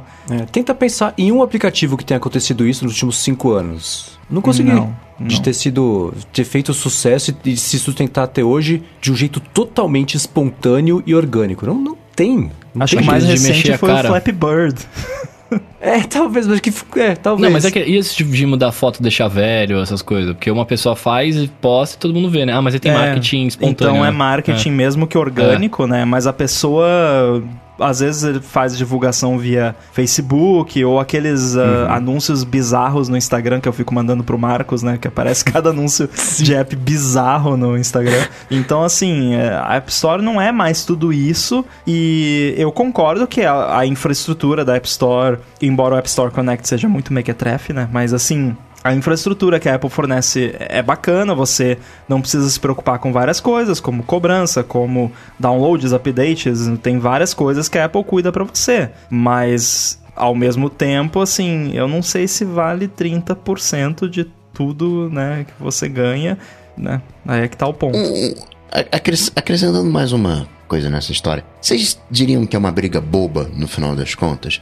O momento, o aplicativo, a Apple. Vocês não acham que ficou uma coisa meio desproporcional? É, uma, é, é algo que tem que ser 30%, tá? Justo, não tá? A gente tem que avaliar. Mas parece que o estopim ele não foi meio bobo. Mas, peraí, é, é desproporcional pra que lado? Pra ambos os lados, né? O, a, a tamanho que briga a coisa como um tomou. todo, eu acho. É. Eu porque- concordo, eu concordo, Coca. Eu acho que foi. é, esse caso especificamente foi talvez. é, né, estourou assim além das proporções desse caso específico. Mas eu acho que o que esse caso trouxe à tona foi uma insatisfação generalizada sim, com claro. relação às práticas que a Apple tem na, na App Store. Acho que ele, ele foi meio que a gota d'água, de certa forma. Porque quando eu vi esse aplicativo, eu fiquei com aquela impressão, não sei se vocês lembram de um aplicativo que era I Am Rich. Era um aplicativo que não Sim. fazia nada e custava mil dólares. Sim, Eu aham. lembro disso. Eu, quando vi o rei, eu falei, cara, não, peraí. Tá, até vai um aplicativo de e-mail ali 100 dólares por ano, né? Tá mais ou menos no preço que a gente vê aí de assinaturas de outros aplicativos de e-mail. Mas você perde o e-mail depois desse, se você não pagar. E se você quiser um nominho curto ali de três letras, você paga 100, não, né? Não é 100 dólares, é 350 dólares. E de duas letras você paga mil dólares. Eu falei, esses caras... eu- olhei pro aplicativo e falei assim... Hum... E aí me, me deu a impressão de alguma maneira da Apple se proteger. Tô, tô vendo que esse negócio aqui tá meio assim, assim. Vamos dar um azucrinar a vida do cara. E aí a coisa acabou ganhando proporção, saiu do controle e virou. Né? Porque sim, de fato, tem essa questão do- dos 30%. Mas eu não sei se o começo dessa briga, não, não sei qual é a melhor palavra, mas não sei se foi uma. O começo foi exatamente honesto. Mas acabou representando, sendo símbolo da insatisfação dos desenvolvedores. É, não foi, não foi, eu concordo com você, até por isso que eu falei que o DHH ele é chato. É, e eu falei que ele é chato pra não usar outras palavras que eu não posso falar aqui. É, mas assim, ele é um cara. Ele não é. Assim, eu não, não gosto muito dele, pra ser bem sincero. Não, não vou muito com a cara dele e muita gente concorda porque ele tem esse costume de. é, é, abordar assuntos de uma forma meio assim, do jeito que você tá falando. Então eu acho que, sim, não, não foi assim. É uma pena que tenha sido, de certa forma, graças a ele que isso tudo tenha acontecido, né? Porque isso deu algum resultado, podemos falar, né? Depois o que, que a Apple tá fazendo, mas é, realmente, não. é, a forma como foi abordado, porque ele fez um- uma thread no Twitter lá chamando a Apple de máfia, um monte de coisa que, né? Enfim. Olha, mas ah, então, talvez por ele ser meio babaca e por às vezes eu ser meio babaca também, eu concordo um pouco com essa visão da máfia. Sabe por quê? A atitude, especialmente com aquele aquela coisa estabanada que a Apple falou lá no TechCrunch e tudo mais, é é a atitude de mafioso. Puxa, aplicativo bacana que você tem aí. Seria péssimo se acontecesse alguma coisa com ele. É a mesma lógica de medo, de, de, de, de bullying que, que ela faz e que é terrível. E eu acho que assim, estamos num momento em que os nervos estão à flor da pele porque ninguém aguenta mais ficar em casa. Então tem, eh, tem um monte, uma soma de fatores bem maior que, que extrapola só a situação da App Store aí, que eu acho que se, se não estivéssemos num período de pandemia, talvez não tivesse pego com tanta força isso que aconteceu. Por outro lado, isso deu origem a inúmeras inúmeros depoimentos de desenvolvedores que falaram, cara, isso aconteceu comigo também semana passada, há um ano. Meu aplicativo teve 12 versões, na 13 terceira a Apple falou, não. E não fala exatamente o que é, você tem que ficar fuçando pra descobrir o que é. Então, tem a Panic que publicou Uh, é, a Panic faz um monte de aplicativos pra, pra Mac, faz o do Transmit, faz um monte de aplicativos super Faz o famosos. Playdate. E Playdate também, o videogame lá. Então, é, eles falam, a gente desistiu de fazer aplicativo pra lançar na App, na App Store, na Mac App Store, porque é, são regras que vão aparecendo no meio do caminho, que não existiam antes, ou que, que nem tá lá escrito, mas não pode fazer, e a gente fica nessa, nessa arbitrariedade o tempo inteiro pra tentar pular de, de um pé do de um pé pro outro pra tentar descobrir o que a Apple não gostou, pra tentar fazer, não sei lá, e não compensa o esforço e o tempo investido pra manter o aplicativo quando a areia é movediça embaixo ali não deixa de continuar de pé. Então eu acho que o que aconteceu trouxe à tona um monte de casos, e foi isso que fez até a Apple se mexer de um jeito um pouco mais. Primeiro, ela, combateu isso de um jeito um pouco mais forte do que ela costuma fazer, né? Como é que chamava aquele desenvolvedor que foi banido da App Store porque ele tava usando a conta do primo e era muito Capelli. Isso. Quando teve esse caso, é, você viu que a Apple lidou, tratou da situação tudo de um jeito bem diferente, de não ter que ficar prestando publicamente é, é, é, contas sobre a decisão dela, se justificar pro TechCrunch, ficava... E a- o- os próprios desenvolvedores foram, conforme o tempo foi passando, foram percebendo que a história era um pouco mais enroscada do que ela parecia inicialmente. E o Capelli também fez aquele negócio absurdo de gravar a ligação com, a- com o pessoal da Apple e publicar sem autorização de ninguém, o que é crime em alguns lugares, inclusive. Né? É. Então, é, é, eu acho que esse foi o estopim, porque já fazia um tempo que todos os desenvolvedores que já passaram por, por problemas parecidos se sentiram desamparados esse tempo inteiro, e aí virou tipo um movimento Me Too. Falou, poxa, comigo também aconteceu isso ontem, e eu não tinha o que fazer, e eu não tive solução, É. eu precisei tirar o aplicativo. Eu, eu comentei com o Me Too também, eh, embora assim, né, o Me Too é uma coisa muito mais séria Sim, do que isso. guardadas as devidas Mas, proporções, por favor. É, mas foi parecido porque aí muita gente começou a... E não é sobre os 30%, por... claro que no caso do DH é sobre os 30%. O problema deles é que eles não queriam pagar os 30%, né, não vamos ser ingênuos, mas a maioria da- das questões que foram levantadas depois disso não foram sobre os 30%, mas foram sobre o que estava por baixo desses 30% nesse caso, que era a aplicação arbitrária de regras que não estão escritas, basicamente, ou interpretação aleatória de rejeitos diferentes e outros tipos de absurdos, como, por exemplo, eu compartilhei uma história que eu tive um update minor de um dos meus aplicativos rejeitado, e aí quando eu fui ver, a rejeição era para outro aplicativo. Tipo, eu tive um build do meu aplicativo rejeitado, só que na verdade o, o reviewer mandou a rejeição de outro aplicativo para mim, sabe? Outro Isso aplicativo que atrasou- não era seu. que não era meu. E, Nossa. tipo, isso atra... tinha um screenshot lá de um aplicativo que não era o meu. Ou seja, isso é, é um. Foi uma coisa que atrasou em um dia um release de um update meu, que, claro, no meu caso não faz tanta diferença, mas imagina um update crítico do Facebook é, ou do Instagram ou qualquer outro aplicativo grande atrasar porque um reviewer mandou a rejeição de outro aplicativo, sabe? E não foi só comigo, aconteceu com outros também, aconteceu com amigos meus, inclusive. Mas esse caso, é, acho que a gente pode entrar no erro humano que vão acontecer, não é o ideal, mas vai acontecer. Vai atrasar um dia, o aplicativo grande vai, dar, vai dar prejuízo, não, não é esse o ponto. A, a questão é que enfim, são seres humanos. Sim, e, a, a okay. questão é, é assim, é, eu concordo com você, erro humano, acontece e tudo mais. Até na época eu nem fiquei muito irritado, assim, porque eu até dei risada, né? Tipo, nossa, que bizarro, né? É, mas o problema é que isso acontece demais. E não é só esse caso de, da rejeição errada, mas assim, de simplesmente é, rejeição sem motivo algum, sabe? Aí é que é o problema, são as regras inventadas. É. Erro humano, a gente tá, vai, prejudica, não é o ideal, vamos pensar que num processo para isso não acontecer. Mas o, a, o que me revolta são aquelas coisas tiradas da cartola, né? Tem cada coisa esquisita como, como regra, né? que você não pode fazer. Tem uma que você não pode ocupar, acho que é 80% da tela, não tem um negócio assim? Com código, né? Se o seu é, aplicativo é um. Seu aplicativo é um aplicativo onde as pessoas podem digitar código. Não, ele, a, o código não pode ocupar mais do que 80% da tela. E o, o aplicativo tem que ter fins educacionais. Não, o código tem que servir para fins educacionais. Se não for para isso, não pode. Assim, a gente poderia ler todas, daria um episódio inteiro só lendo as regras e dando risada.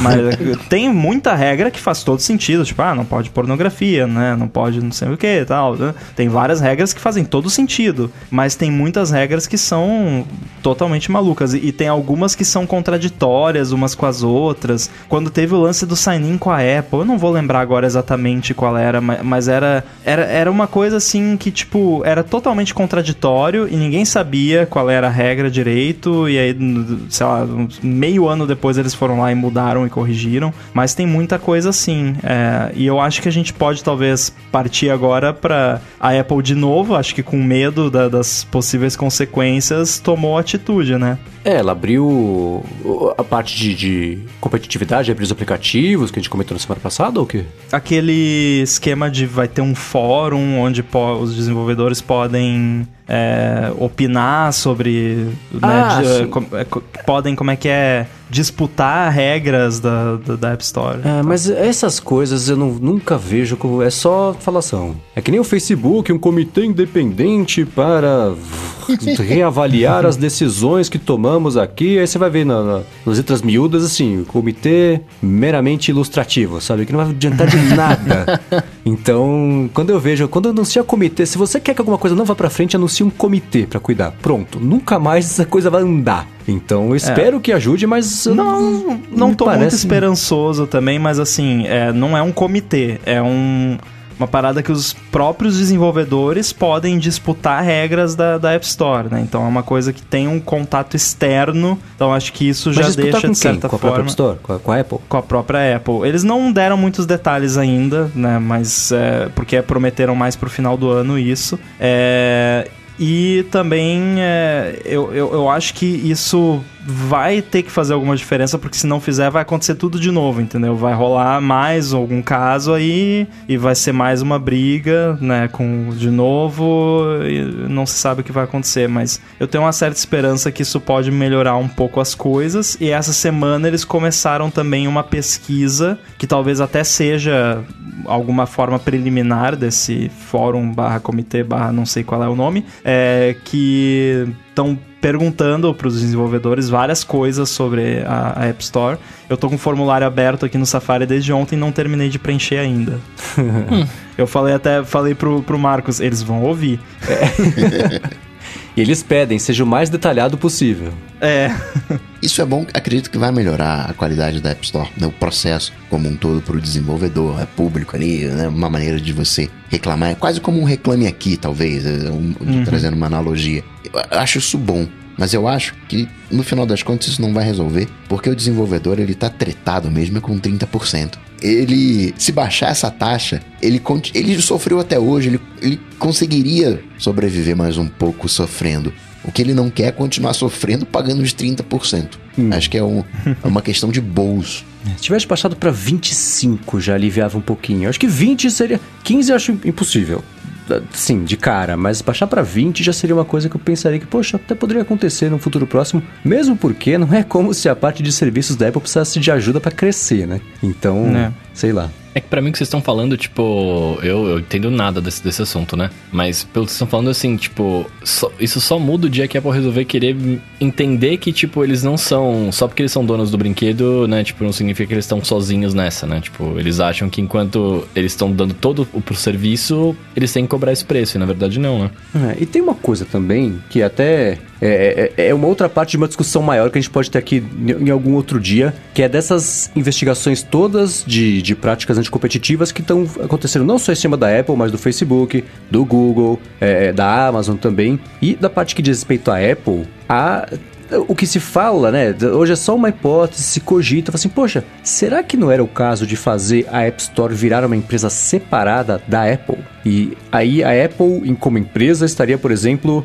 sujeita a ter que pagar para empresa App Store 30% de comissão para cada assinatura da Apple Music, por exemplo. Porque aí é uma concorrência justa com o Spotify, que paga esse 30% também. Então existe, por exemplo, isso, a gente pode falar em algum outro dia. A ideia é, é a mesma conversa sobre separar a Amazon da AWS, separar o YouTube do Google, separar o Instagram e o WhatsApp do Facebook, serem empresas separadas mesmo, concorrentes, porque aí evitaria esses monopólios que cada empresa tem sobre mercados específicos, o que justifica é, é o monopólio, né? Ninguém consegue entrar. Então, é, eu achei que a essa altura, porque como o papo tá ficando sério, de 27 de, de julho agora, o Tim que vai de- o Tim que vai depor no Congresso americano para falar sobre isso. Então, eu achava que eles teriam Não tomado ele, né? mais atitudes do que falar assim, olha, aplicativo de e-mail no iOS agora pode ser o do Gmail, tá? Então tá tudo bem. Ah, no HomePod pode ter Spotify, viu, gente? Ah, não olhem pra cá. Então, sei lá, essa conversa, esse a Apple não poderia ter escolhido o pior momento para encrencar com um aplicativo sobre regras da App Store ju- junto da WWDC quando tá um- uma, uma mira laser ali em cima de justamente da ideia de se representar a prática anticompetitiva, não só em relação à Play Store, porque aí eu acho que a Play Store na verdade seria o monopólio nesse caso, né? apesar da Apple ficar com, com o dobro do dinheiro, mas ou será que é isso? Será que pelo fato de que a Play Store hoje representa 70% dos downloads, 65% sei lá, dos downloads globais de aplicativos, a App Store ela pode se, se eximir dessa, da- da- da- por enquanto pelo menos, dessa regra de virar uma empresa separada, mas é uma discussão que ainda vai acontecer e vai crescer só a partir do dia 27, que vai ser o dia do depoimento do Tim Cook, né? É, isso dá uma conversa interessante. Não vou entrar no assunto aqui porque senão o episódio vai durar 5 horas, mas é, vai ser bem interessante assistir isso aí. né? Tomara que seja transmitido. Vai ser divertido ver as perguntas completamente malucas que vão ser feitas, né? Ai, meu, Tipo, é aquela vez verdade, que o cara perguntou, nisso. né? Ah, se eu pegar o meu celular daqui e andar até ali, o Google sabe que eu andei até ali, né? É verdade, eu Muito engraçado. esquecido. Eu, eu sempre É. conto com o fato das pessoas saberem o que elas estão falando, né? não vai ser o caso. Vai ser transmitido, com certeza, já confirmaram que vai ser Isso vai transmitido. ser muito divertido. É verdade, Vou tinha fazer esquecido pipoca. disso. Putz. Bom, enquanto esse evento não chega, então, vamos para o ADT, ou Trema ADT, ou Tralha ADT, ou Umlaut ADT, que é a parte que você que está escutando aqui o episódio pode perguntar pra gente se você tem uma dúvida sobre alguma coisa, quer saber a sua opinião sobre alguma coisa, manda com o hashtag AloDT no Twitter que a gente responde aqui no finalzinho do episódio. E foi isso que o Rodrigo Gonzaga fez. Ele perguntou assim: como que a gente acha que ficaria o mercado de tecnologia se a Apple falecesse de um dia pro outro? E aí? Ficaria sem a Apple. Eu não. Eu acredito na, na- entre aspas, naquela mão invisível do mercado. Eu acho que se a Apple falisse, não necessariamente que surgiria uma outra Apple, mas a Apple ela não tem nada de especial. O que faz a Apple especial são as pessoas. As pessoas vão continuar existindo, elas vão trabalhar em outras empresas fazendo aquelas coisas. Então acho que no longo prazo sairia na mesma, assim, a gente, a gente não ficaria sem o smartphone. né? A Apple inventou o iPhone lá, a tela touch, ok. Mas se a Apple não tivesse inventado o iPhone, alguém inventaria. Demoraria dois anos, três anos a mais, dez anos a mais. A gente estaria com o telefone flip até hoje, vai saber. Mas em algum momento ia virar chave, né? Tecnologia já estava ali acontecendo. E tem o outro lado que a gente até estava falando agora, né? do- dos monopólios. Se você olhar pelo lado do monopólio, que a coisa vai crescendo, crescendo, crescendo. No máximo, que estaria mais dividido em outras empresas, Mas eu não vejo uh, muita diferença para a humanidade se a Apple falisse não. Acho que isso que você falou aí do, das pessoas é muito importante. Até eu tava lembrando agora, não lembrava do nome, mas eu achei aqui desse documentário que tem sobre a General Magic. Alguém de vocês assistiu? Não? Não. Recomendo, a gente vai deixar o link aí no, nos show notes. E, eh, teve um- uma galera que saiu da Apple, acho que foi nos anos 90 isso, e fundou uma empresa chamada General Magic. E eh, eu não lembro agora exatamente os detalhes, porque faz um tempinho que eu assisti, mas eles criaram algumas inovações que, embora a empresa não deu certo, né? assim, obviamente, porque ninguém nunca ouviu falar, mas assim, eles criaram algumas coisas lá interessantíssimas, assim, va- vale muito a pena assistir para ver o que, que um grupo entusiasmado de, de pessoas inteligentes é capaz de fazer. É claro que nesse caso não deu certo, mas é, é numa realidade onde a Apple continua existindo, né? É, mas assim, é, acho que isso que você falou faz muito sentido, né? Ah, tá, a Apple faliu. E a galera toda que trabalha lá vai trabalhar, vai trabalhar em algum lugar. E muito provavelmente existem grupos lá dentro de pessoas que compartilham uma certa cultura, certos ideais e que poderiam se juntar e formar uma outra empresa que ia criar lá, um smartphone ou o Apple Glass, ou que não ia se chamar Apple Glass, né? Mas acho que o Bruno ia ficar feliz de qualquer forma. Inclusive, tem muita gente que trabalha nessas grandes empresas e sai, monta uma, entre aspas, empresinha para ser comprado pela empresa anterior que ele trabalhava, né? É. Eu fico pensando que assim, né? é, são pessoas, claro, mas são algumas pessoas, né? Tipo. eu- deixa eu corrigir. São algumas pessoas, claro que são, é toda a equipe que trabalha, todo mundo contribui, etc. Mas sempre tem aqueles líderes, né? Que, que fazem, que dizem qual que é o caminho e a galera vai seguindo e construindo aquele caminho junto, né? É, eu concordo que sim, são, né? Talvez a gente não tivesse tão diferente e tal, mas pelo que caminhava o mundo antes de vir o smartphone, eu fico imaginando a gente usando o BBM até hoje, tá ligado? Tipo, com teclado físico e etc, sei lá. Acho que se a Apple falisse, como ficaria o mercado de tecnologia, acho que deu alguma coisa muito errada no mercado inteiro pra chegar no ponto de que a Apple faliu, né? Você teria outros, outros, outras falências antes. Mas eu fiquei pensando nisso assim. A parte do, do. Se a Apple não tivesse inventado o iPhone, alguém teria inventado, eu não sei. É uma discussão que eu tive há um tempo também sobre música, né? Falei assim, já pensou se o Queen não tivesse existido, a gente não. A gente viveria num mundo em que não teve We Are the Champions. E aí, que tava falando comigo, falou assim: não, é- é- alguém teria composto essa música. Eu falei, não, é uma música, é uma composição artística, uma coisa, né, uma expressão que a pessoa tinha dentro dela e externou isso como Era Champions. Então, eu acho que o iPhone é, é- é meio por aí também. Eu não sei se teria uma outra coisa, mas o, o, o telefone touchscreen, tela quadrada retangular, que seja, não sei. Vamos colocar de uma outra forma. Quem inventou o microcomputador foi quem? Foi o, outro Steve, certo? Aham. Só que tinham diversos outros projetos semelhantes acontecendo no mesmo tempo. Não eram tão bonitos, uns eram melhores do ponto de vista de desempenho, outros piores, fe feiosos. Veio Steve Jobs e empacotou aquela ideia. Se não fosse o Wozniak, seria outro. Demoraria cinco anos. Ah, é uma composição. Talvez o We Are The Champion só aconteceu porque existia um vácuo naquele momento entre aspas, né? A humanidade ou o mercado queria um novo hit e foi aquele hit. né? Tem vários hits aí em potencial que a gente não sabe porque o mercado, enfim, quem manda, o destino, sei lá, whatever, não fez acontecer. Mas a composição, ela existe, a gente é que não conhece. Mas aí que tá. Existiria um outro hit. E- e- pense agora em bandas que nunca existiram, que gravaram músicas incríveis, que são símbolo de uma geração, mas que nunca aconteceu. É isso. Se o Weird Champions não existisse, teria um Sim. outro hit no lugar, mas não seria o Weird Champions, seria outra coisa. Assim como não seria o iPhone, Sim. seria outra coisa. Mas a humanidade não seria muito pior nem muito melhor em função disso, entendeu? Meu ah, de repente, hein? Se não tivesse o Facebook? Ok, ok. É, Bom então. ponto. Isso me lembrou a premissa do filme Yesterday, que, é, que é, tem a ver com os Beatles, que eu não quero falar nada sobre isso aqui, mas pra quem gosta de Beatles ou de bons filmes, assista Yesterday, porque é muito bom. Bom, seguindo aqui com a LODT, o Paulo Júnior quer saber o seguinte: ele falou que tomou a decisão que nem a do Bruno e a minha, né? De começar a programar. Ele falou que não achou o aplicativo que faça o que ele quer, então ele vai fazer porque ele vai se tornar um desenvolvedor. O que ele quer saber é o seguinte: qual que é o sistema mínimo que é necessário pra quem não tá podendo investir muito agora para começar a desenvolver. Ele perguntou, ah, sei lá, um, um MacBook, um Mac Mini mesmo já resolve, virtualizar já resolve, e aí? Ah, eu quero saber também isso. Conta aí. Qual Mac você tem, Bruno? Eu tenho o Pro 2018. Serve. Top. Qual Mac você tem, Marcos? O meu é o MacBook Pro 2015. Serve. a, a moral da história é o Mac que você tiver. Se ele rodar a versão mais recente do Xcode, serve.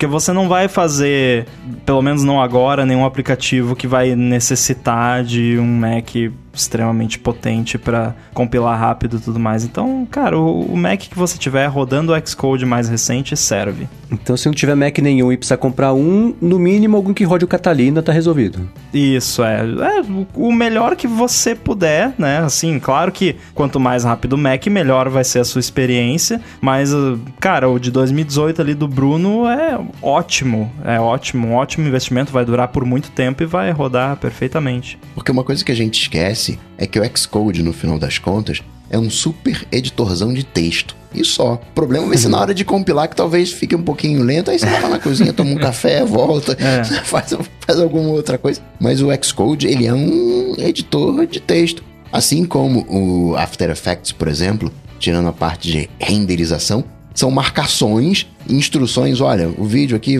vai para cá, aumenta para cá, isso aqui vai para lá, vai para lá. É um conjunto de é quase como se fosse um arquivo texto só que expresso de uma outra forma, a treta é você visualizar aquelas instruções, você renderizar e, e tudo mais. É, o que pega mesmo pro lance do Xcode é quando você está trabalhando num nível profissional, que você vai rodar vários iOS simulators ao mesmo tempo, vai estar tá com cinco iPhones plugados no Mac ao mesmo tempo debugando o aplicativo, é, um aplicativo com milhões de linhas de código, com trocentos frameworks que vai ter que compilar tudo. Aí o bicho pega, aí dependendo do aplicativo, até o meu Mac de 16 aqui, às vezes ele dá um. A ventoinha dá uma bombada ali, mas é, você não vai trabalhar com nada nesse nível por um bom tempo, então não precisa se preocupar tanto. É? Por outro lado, se você já chegou num nível desse tipo de necessidade, quer dizer que a coisa está funcionando e que você uhum. possivelmente consegue pagar por um Mac um pouco mais parrudo do que um Mac Mini 2010, né? É, e se você pretende ganhar dinheiro com isso, é vale o investimento trabalho, às né? vezes, né? Exato. Aí você pode usar a famosa desculpa, né? É pro meu trabalho. É, exatamente. Bom, e por último, hoje aqui no Alô DT, a gente volta ao que estamos falando agora há pouquinho, né? O Alberto Siqueira perguntou o seguinte: o que a gente acha desse modelo de aplicativos como serviço? Ele falou que entende que desenvolvedor tem que pagar as contas no fim do mês, né? Mas ele estava navegando pela App Store e quase todo o app que ele olhou era freemium com compra interna. Ele falou que de calendário a jogos, por exemplo, era assim. E ele perguntou se é realmente necessário todo mundo adotar esse modelo de aplicativos como serviço. Sim. É, eu... E quando ele fala todo mundo, é todo mundo mesmo. Porque até a BMW tá querendo. Ah, você vai usar o retrovisor? Tem que pagar para usar o retrovisor. Ah, vai virar para esquerda? Tem que pagar para usar para virar para esquerda. Você tem oito é, tá créditos tá de seta. Nossa, imagina. ah, vai ter que pagar assinatura de seta. É um pack de 50 setas por mês. É. Tem gente que eu acho que, que já é assim, porque não usa seta, né? O pessoal economiza é verdade, de uma forma. cota. É. é, mas voltando então, pra, pra, pra história, é, tem uma coisa que eu não gosto muito, né? Como é, consumidor de aplicativos, que eu acho que tem muita coisa hoje em dia que está migrando para assinatura que não faz sentido ser assinatura. Assim, tem certas coisas que faz todo sentido ser assinatura. Um aplicativo de conteúdo, um aplicativo assim extremamente útil que fornece um serviço contínuo para você, como por exemplo um gerenciador de senhas, como o OnePassword, eu acho que faz todo sentido. Um aplicativo que tem um componente de nuvem, todos esses, todas essas classes de aplicativo faz muito sentido ser uma assinatura. É, então me incomoda um pouco alguns aplicativos. Ah, você vai um joguinho e é uma, tem assinatura que você vai pagar sei lá quanto por mês. É não. Arcade? Ah, não. Apple Arcade são não, vários jogos. Já, eu acho que vale a pena. Mas, assim, é, o lance de ser freemium, cara, tem, tem que ser, porque o desenvolvedor precisa ganhar dinheiro de alguma forma. Se ele não ganhar dinheiro com o app dele, ele vai ganhar dinheiro ou vendendo seus dados, ou botando propaganda dentro do app, que vai ser venda dos seus dados indiretamente. Então, é, não adianta, né? Você quer alguma coisa, você tem que pagar por ela. Claro que existem aplicativos grátis. Eu não acredito em aplicativo grátis que diz que não vende os seus dados, porque eu, eu, não acredito que ninguém trabalhe de graça, né? Não existe almoço grátis. Você sempre vai estar tá pagando de algum jeito. É... O que acontece é que, assim, era muito mais comum até um certo tempo atrás você ter o aplicativo pago. É, 1,99, 2, 20, não importa o preço, você paga, baixa, acabou. É, eu tenho aplicativos que são assim ainda. O AirBuddy é assim, não tá na App Store, mas é assim. O Fusion Cast tá na App Store, ele é pago, não é freemium. Mas o que, que acontece? A Apple não quer que os apps façam isso, basicamente. A Esse Apple que quer é que o, é, a Apple quer que os apps sejam grátis para você instalar e começar a usar e que eles tenham coisas dentro dele para você comprar, de preferência assinatura. A Apple tá botando muito a pilha no negócio da assinatura porque eles querem aumentar o revenue de, de serviços deles, né? Então, é, mas para todo mundo que já lançou um app sabe, assim, um app que já é que é pago de cara, para você conseguir deslanchar é muito difícil. Principalmente na iOS App Store. Na Mac App Store é bem diferente. Na Mac App Store, o aplicativo que é pago antes já ele ainda tem um, um bom espaço. Mas para você pegar e botar um aplicativo na App Store do iPhone, do iPad, que você tem que pagar antes de baixar, é muito difícil. E gra 100% grátis não existe. Isso, eu, Gustavo Faria, concordo plenamente com o Rambo. Estão exagerando a mão na questão de aplicativos como serviço e tudo mais. Ponto. Agora, olhando do ponto de vista de sobrevivência do negócio, como é que era o modelo de software tradicional? Você faz uma versão, cobra ali 100 dólares por aquela versão.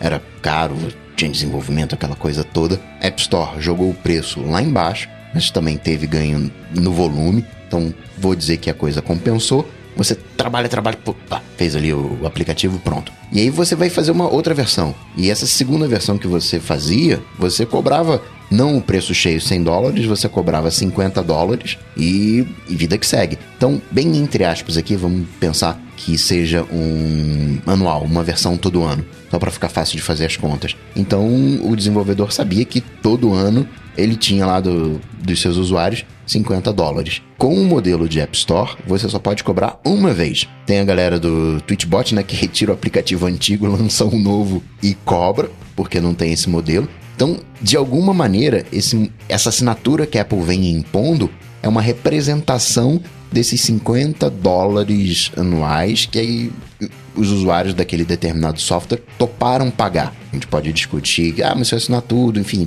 todas essas coisas. E de trial vejo uma- também, né? Porque não tem Sim. trial na App Store sem ser com assinatura. Exato. Então eu vejo que é, mudou a roupa do negócio, mas é, o- é a mesma situação. Sim, é verdade. E tem também é, a questão de que, assim, é, não, não sei de que aplicativos exatamente o Alberto tá falando, mas de um modo geral não é o caso, mas tem muito golpe na, na App Store também. A Apple tem sido muito ruim em filtrar, principalmente, eu vivo mandando pro, pro Mendes, até agora deu uma parada que eu tava ficando meio maluco, mas eu ficava mandando pro Mendes essa- esses anúncios bizarros que aparecem no, no Instagram de aplicativo e jogo, e aí você vê o videozinho que aparece no anúncio do Instagram, é uma coisa que, tipo, nem dá, nem tem como um aplicativo fazer no iOS, que é tipo um aplicativo Cavaleiros. que mostra um overlay por cima do iMessage que traduz as mensagens. Não existe isso, é impossível. É, a não ser com jailbreak.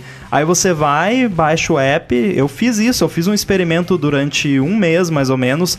Todo aplicativo que aparecia no, no anúncio do Instagram eu instalava. Todo. E aí eu abria, e a maioria você abre e não, não tem mais nada no aplicativo, já de cara já abre um negócio que é pra você começar o trial da assinatura, que começa a cobrar automaticamente, porque foi assim que a Apple implementou as assinaturas. E aí ele começa o trial de uma assinatura que é tipo 200 reais por semana, uma coisa assim, sabe?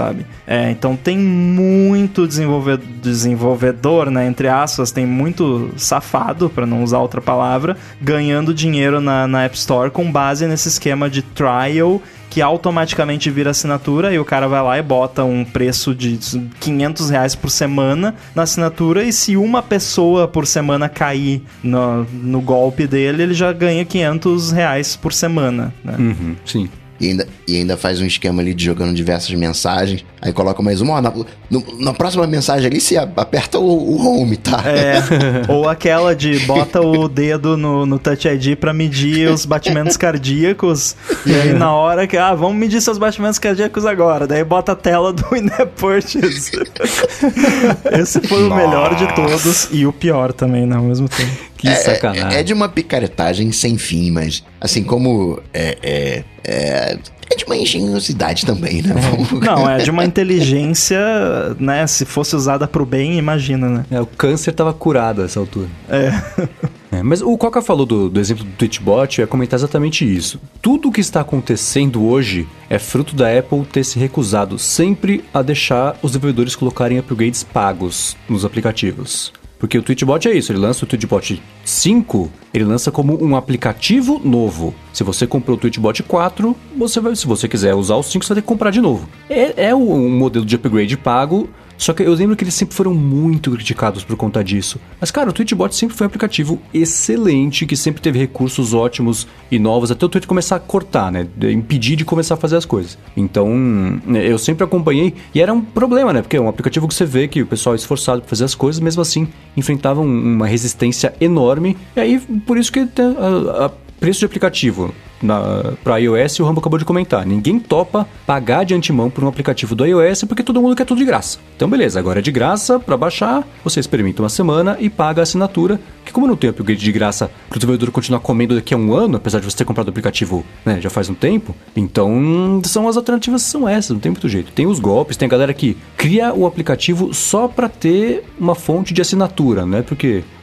a assinatura vai significar que o aplicativo continua vivo. A, a motivação é o contrário, né? A pessoa ganhar dinheiro, fazer um aplicativo qualquer que vai cobrar assinatura. Então tem caso assim, mas é, é fruto de desse de, que eles em inglês chama uh, race to the bottom, né? Vamos ver o- mínimo possível que a gente consegue cobrar por um aplicativo. Só que uma empresa gigantesca fazendo isso pode cobrar um dólar, pode não cobrar nada no aplicativo. Mas o desenvolvedor pequenininho precisa cobrar alguma coisa. Então, se você vive num mundo em que a dinâmica é se você cobra, você não presta, é- é- a única solução foi essa. Né? E ainda bem, pelo menos, que a resistência a assinaturas caiu drasticamente nos últimos anos. As pessoas estão dispostas a pagar pelas coisas agora, o que é uma evolução gigantesca. Eu lembro quando, na época do blog do iPhone, que a gente fazia a revista iThing, cara, eu já dei esse exemplo aqui várias vezes, mas é uma coisa que, que me machuca até hoje pensar. Que era um conteúdo feito com tanto carinho, com tanta atenção, com tanto cuidado e sempre foi super bem avaliado, sempre foi é, celebrado por toda a comunidade que consumia isso. Até o dia em que virou pago. Quando virou pago, virou uma porcaria, não prestava, era um lixo, safados. Poxa, é o mesmo conteúdo. A diferença é que ele custa dinheiro pra fazer. E se É ele igual não cobrar, ele vai ter que parar de existir, que foi o que aconteceu. Então é, é- acho que se existisse hoje, talvez a conversa fosse um pouquinho diferente, apesar de revista, tá? Apple News Plus comprovando que não é exatamente um, um veículo que as pessoas estejam ainda dispostas a pagar, mas ainda assim é um exemplo que eu sempre penso quando entra essa história sobre a, a resistência da galera a pagar por conteúdos bons ou não. Isso é irrelevante, é só a hora de abrir a carteira ali que nem todo mundo gosta muito da ideia. É, eu tô ouvindo vocês falarem eu acho engraçado, né? Porque eu eu preferiria muito mais, por exemplo, né? Eu sei que não dá pra fazer isso com todo mundo porque tem muito aplicativo e tal, mas eu preferiria muito mais acompanhar o trabalho de um desenvolvedor e saber que ele vai lançar um aplicativo que é, vai ser interessante pra mim e aí eu compro ele de antemão por confiar no trabalho do cara e etc. e não ficar pagando mensalmente as paradas, né? Ah, do que baixar um teste, né? E correr o risco de cair num, num, num scam desses, tá ligado? Então, sei lá, eu. Não é que eu não goste do sistema de assinatura e não acho que não tem que ter e etc. Eu só acho que poderia ter uma mescla, né? Tem coisas que é o que o Ramo falou, tem coisas que não justificam ter assinatura. Então, nesse que não justifica, cara, você paga, você compra, né? Tipo, compra, testa, se você não gosta, você pede o reembolso, já era, beleza, acabou. É, Agora, sei lá, tudo virar um único, único sistema, eu- a- pra mim acaba me limitando, porque tem coisas que eu acabo nem baixando que eu falo, ah, isso aí é freemium, eu não vou gostar, né? Eu sei que vai ser pay to win, por exemplo. Aí tem vários modelos de você fazer a coisa também. Pois é. É, um dos meus modelos favoritos, é, além do bom e velho, né, lança um update major e você paga, né, e ganha desconto se já tiver a versão Uhum. anterior e tal. Esse pra mim é o modelo ideal. mim Mas um modelo, por exemplo, que eu acho legal é o modelo do Sketch, que é um aplicativo de vetores pra Mac, e ele é 99 dólares por ano, mas não é uma assinatura. Você paga 99 dólares e você recebe atualizações por um ano. Aí depois, ah, eles vão lançar uma atualização ano que vem. Para você passar a receber as atualizações daquele ano, você paga mais 99 dólares. Se você não quiser pagar, você pode continuar usando a versão mais recente que você Aham. tem. Você só não vai receber mais atualizações. É quase como uma mescla entre o modelo antigo de né, atualizações grandes são pagas e o modelo de assinatura. Para mim, esse é assim, é um modelo ideal e teoricamente daria para fazer na, na App Store com é, é, in-app purchase é, non-consumable, que a Apple chama, né, que você paga uma vez só. Eu acho que tem, tem modelos diferentes. Tem um app também, aquele Capsicum, que é de anotações com agenda e tudo mais, que o, o Marcos provavelmente iria odiar, porque é de agenda. É, É, isso ia ficar vazio.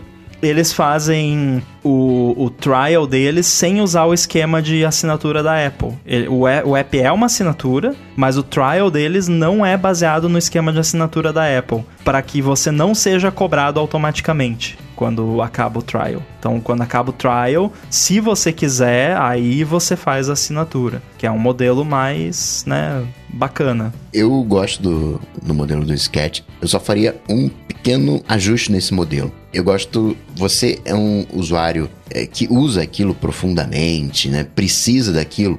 Legal, 100 dólares por ano, 200 dólares, ou 500 dólares a cada 5 anos, sei lá, o, o preço que for. Mas tem muita gente que não vai se comprometer por um ano, que não precisa usar um ano. Então acho que seria legal ter esse modelo que acaba sendo a compra do, do, do software propriamente tal. Você só não vai ter as atualizações, ele vai continuar funcionando. Mas aquele cara que vai testar, que vai de repente usar por três meses, seis, meses, ele ainda tá conhecendo a ferramenta, para ele você faz uma assinatura. Que é só, só para ele usar, entendeu? Só, Só pra molhar os pés, né? é, ó, você quer usar, tá bom, tem essa assinatura aqui e, e pronto. Mas se você quiser se comprometer de verdade, você compra. né? Muito bem, se você quiser encontrar os links que a gente comentou aqui ao longo do episódio, entra no área de transferência.com.br ou dá mais piada aqui nas notas do episódio. Quero, como sempre, agradecer ao nosso querido Eduardo Garcia aqui pela edição do podcast, a quem acompanhou ao vivo aqui a gravação também, apoiadores lá no Apoia-se e no PicPay, ou a galera que pegou o link do Twitter pra ver como é que é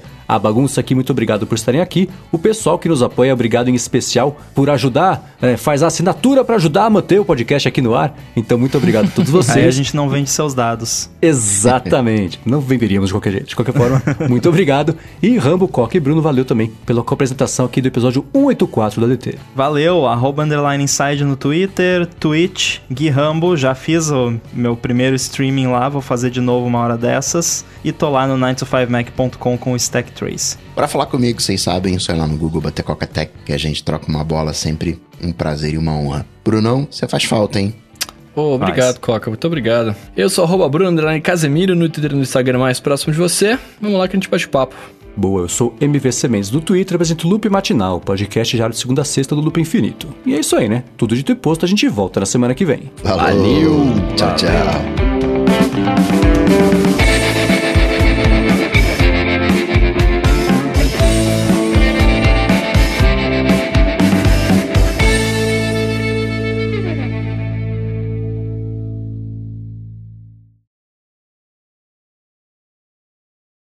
A temperatura aqui, ó, tô até olhando agora, tá entre 12 e 20 graus. E Hã? tem mosquito. Cara, Florianópolis, tá, né? tá- tá variando essa temperatura, É, tá bem variante, hein? Achei que se fosse falar a Você- temperatura... vocês claramente não são do sul do Brasil. É. Porque aqui a parada é. Lá no Rio Grande do Sul, na minha cidade lá, era entre 8 e 30, dependendo da época do ano. De manhã Não, cedo mas é aqui- É que você falou, agora tá aqui entre 12 e 20. Eu falei, nossa, que situação atual do tempo mais imprecisa, né? É, não, eu digo, a medida, né, É. do, do dia varia entre 12, mínima 12, máxima 20. É. E tem mosquito. Isso não é clima pra mosquito. O mosquito Ah, entra eles aqui e estão olha, o que, que você tá fazendo aqui? Você não devia Eles estar estão aqui. se adaptando. Ah, eu só tuito com áudio agora, né? E aí, e aí vocês não me escutam mais, mas eu tuitei esses dias falando que tava, tava 30 graus no meio do inverno. Tava mesmo. Ah, aqui não faz muito tempo aconteceu isso também. Aliás, ontem de- eu vi um negócio lá, mas acho que era fake news, falando previsão de ventos fortes em Florianópolis, não sei o que e tal. Aí eu já até avisei o John, pô, olha, olha, se liga aí, que de repente vai ser mais uma gravação do Stack Trace interrompida por, por ventania. Eu vi alguma notícia que fala, prefeito da cidade tal falou que já tá pronto pro próximo furacão. Falei, que isso, cara? O cara tá convidando o furacão? Fala que já tá tudo bem, só. Que tá isso, pro né? próximo? Você tá maluco? É. Ah, mas, cara, eu vi no, no, no aplicativo lá que você mandou, o Downlink, dava pra ver a tempestade se formando, tipo, no sul, no sul, né? Sei lá, desse, desse lado que eu esqueci qual lado que é esse, esquerdo, e vindo pro, pro É. continente aqui, saca? Aliás, deixa eu contar uma coisa maluca que aconteceu com o Downlink. Hum. O meu Mac, Conta. eu tava olhando, o, o- quando eu instalei o Xcode, eu fiquei com medo de, de ocupar muito espaço do Mac, aí eu comecei a ver lá quanto que tava ocupando cada coisa e tal. Tinha um monte de É foto. um medo válido. É, então, né? Tinha lá um monte de coisa ocupada por foto, que eu já tinha desligado a integração entre o iCloud e as fotos desse meu Mac aqui, então deletei as fotos morrendo de medo de sumir tudo, que não aconteceu, felizmente, né? Mas tinha lá, é o problema de todo mundo, né? A pasta Other com 160 GB de sabe-se lá o quê. Aí, o que eu fiz? Eu baixei o Daisy Disk, e aí o Daisy Disk ele deixa você ver de um jeito bem mais granularizado, sei lá, o- o- o, Os vilões, é. o que que tá acontecendo, onde tá cada coisa tal. Aí eu cheguei na raiz do problema, era o downlink. O que que acontece? O downlink deixa você trocar o wallpaper a cada 20 minutos ou 15 minutos pela situação atual do satélite dado que tá já estacionário e eu deixo aqui a, a América do Sul, né? O Mac armazena na pasta temporária todos os wallpapers. Nossa. Eu tô usando o downlink há mais de um ano. Putz. Tinha 12 mil fotos. Eram cada foto com 5 mega, tinha 150 Nossa. giga de foto da Terra. Tudo armazenado na pasta Templa. Ué, mas você não é um cara que gosta de, de fazer track das coisas que você tem aí? você Então, tava fazendo eu- track das fotos da Se eu Terra. tivesse paciência, eu teria feito o melhor timelapse da história, né? Com um ano de, de, de- da Terra. Mas Nossa, é verdade, hein? que animal! Ô, você jogou fora essas fotos, eu cara? joguei de raiva. Bom, eu já Nossa. falei pra você a história do cache, né? Que é. É. um dos maiores problemas de programação. A gente vai falar de programação no episódio de hoje. O famoso cache, né? Mas eu, eu tenho aqui. vo- Você tá achando que uma versão do Xcode é um problema? Eu tenho cinco versões do Xcode na minha máquina. Porque eu tenho o Xcode atual, que eu preciso usar pra mandar as coisas pra App Store. É. Eu tenho o Xcode 12 Beta 1. Eu tenho o Xcode 12 Beta 2. Eu tenho o Xcode 12 para compilar apps para universais para o Apple Silicon Beta 1 e o Xcode 12 para compilar apps universais para o Apple Nossa. Silicon Beta 2. Ah, é, mas o Beta 1 eu, eu deleto assim que eu estabelecer que o Beta 2 tá ok. Isso que o Mendes passou, né, de fotos, gigas e gigas de fotos, duas coisas semelhantes aconteceram comigo. Uma foi com o Aerial, que faz, é, pega é um screensaver do Apple TV. E ele faz cache dos filmes que baixa, Muito bom. são gigantes. E aí eu peguei o meu Reis, eu falei, pintou um vídeo lá, some com o negócio, faço cache de, de nada, economiza espaço. E tinha esse mesmo comportamento que eu não tinha conseguido mapear, que co- conforme o tempo passava, o espaço ia diminuindo e eu não achava quem era o danado. Fui no, no Daisy Disk. E aí eu achei o carinha que eu uso pra compartilhar arquivos, o Droppler. Ele salva lá no grupo Containers, whatever, uma cópia de tudo aquilo que ele compartilha. Então eu tinha, sei lá, 3, 5 anos, sei lá quanto tempo, de Droppler. Era gigante, Nossa. consegui 80 gigas nisso. É. E como ele, entre aspas, era pequenininho antes, né, ele vai crescendo com, com, com o tempo, ficava difícil de rastrear. Precisou ele estar no topo pra chamar minha atenção. Ah, é seu picareta. Vral. É, então. Aconteceu a mesma coisa aqui, né? Que eu apaguei, acho que cento e pouco, 120 por aí. Mais ou menos o mesmo número, mesma quantidade de fotos do Mendes eu apaguei de Device Support Files do Xcode, né? Que é a mesma coisa, eu abri o Daisy Disk, fazia um tempo que eu não abria. Aí o Mac de 1 tera tava com menos de 100 GB sobrando. eu, "Ah, tá meio estranho isso aí, deixa eu dar uma olhada. Aí tava lá, né, mais de 100 GB de device support files do, do Xcode, que toda vez que você, cada device que você pluga no seu Mac com o Xcode aberto, né, cada device iOS, ele cria uma pastinha lá pro para aquele device específico naquele build específico do iOS.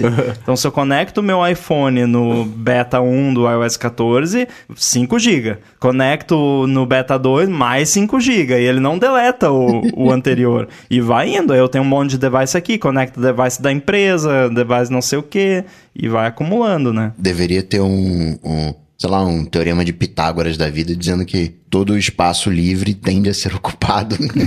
Sim, Mas whatever, o, whatever, whatever. um engenheiro, o bom de você ter bastante seguidor no Twitter é isso, né? Que eu tuitei isso aí e um engenheiro que trabalha no Xcode falou que no Big Sur esses arquivos eles já têm um esquema de deleção automática. Oh, bem melhor, quando né? ele você não tá mais usando. Então Porque eu mandei. Eu, vai ser resolvido. Quando eu vi que isso. é Assim, depois que eu deletei os 150 GB de, de foto da Terra, agora o meu Mac tá com 120 GB ocupados. Tinha mais foto da Terra do que todo o resto de tudo que eu tenho instalado e ocupando no Mac. Era ridículo. E Meu aí, eu até mandei um tweet pro, pro desenvolvedor do Downlink. Falei, cara, eu acho que eu achei um bug aqui, né? Me diz qual é o melhor jeito de entrar em contato com você e tal.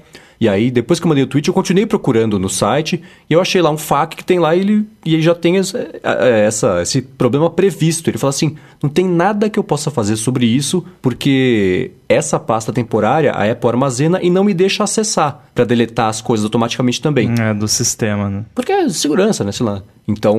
Sim. Ele falou, não consigo. Para algumas pessoas isso acontece, para outras não. Geralmente a Apple faz esse negócio de. "Ah, A hora que precisar de espaço eu deleto, então deixa que eu resolvo sozinho aqui. Mas é, é chato ficar com esse other maldito ocupando espaço que não precisa, né? Isso E é um bug da. Apple, né? Na verdade. É, e hum, é meio que assim, tipo, é uma pasta onde você. onde tem um cache das imagens usadas no desktop. Então não é algo que eles possam deixar os apps de terceiros acessar livremente, porque pode ter foto da sua família ali, pode ter, sei lá, né? Pode ter fotos ali que você não quer que qualquer maluco acesse ou qualquer app acesse. Sim. Então, realmente é algo que deveria ser resolvido no nível do sistema. Talvez um. Falta um botão, sabe? Um, bo- um botão no settings lá. Apague todos os caches que não É, precisa. exatamente, Por favor. é. né? Libera espaço aí pra mim. Porque dá um nervoso, realmente. E o Dropbox, cara, o Dropbox é maluco, porque. Eu tava com, sei lá, 80 GB livre, 80 e poucos GB livre, e ele começou a pipocar alerta, tipo, seu espaço em disco está quase acabando. Eu, Cara, 80 GB, tá tudo bem que é 80 GB de um SSD de 1 tera, mas é 80 GB, é espaço pra caramba, não, não precisa me avisar como se fosse uma emergência, né? E aí a pessoa vai ficando nervosa e, e acaba rolando isso. Ô, antes da gente começar, deixa eu fazer uma pergunta.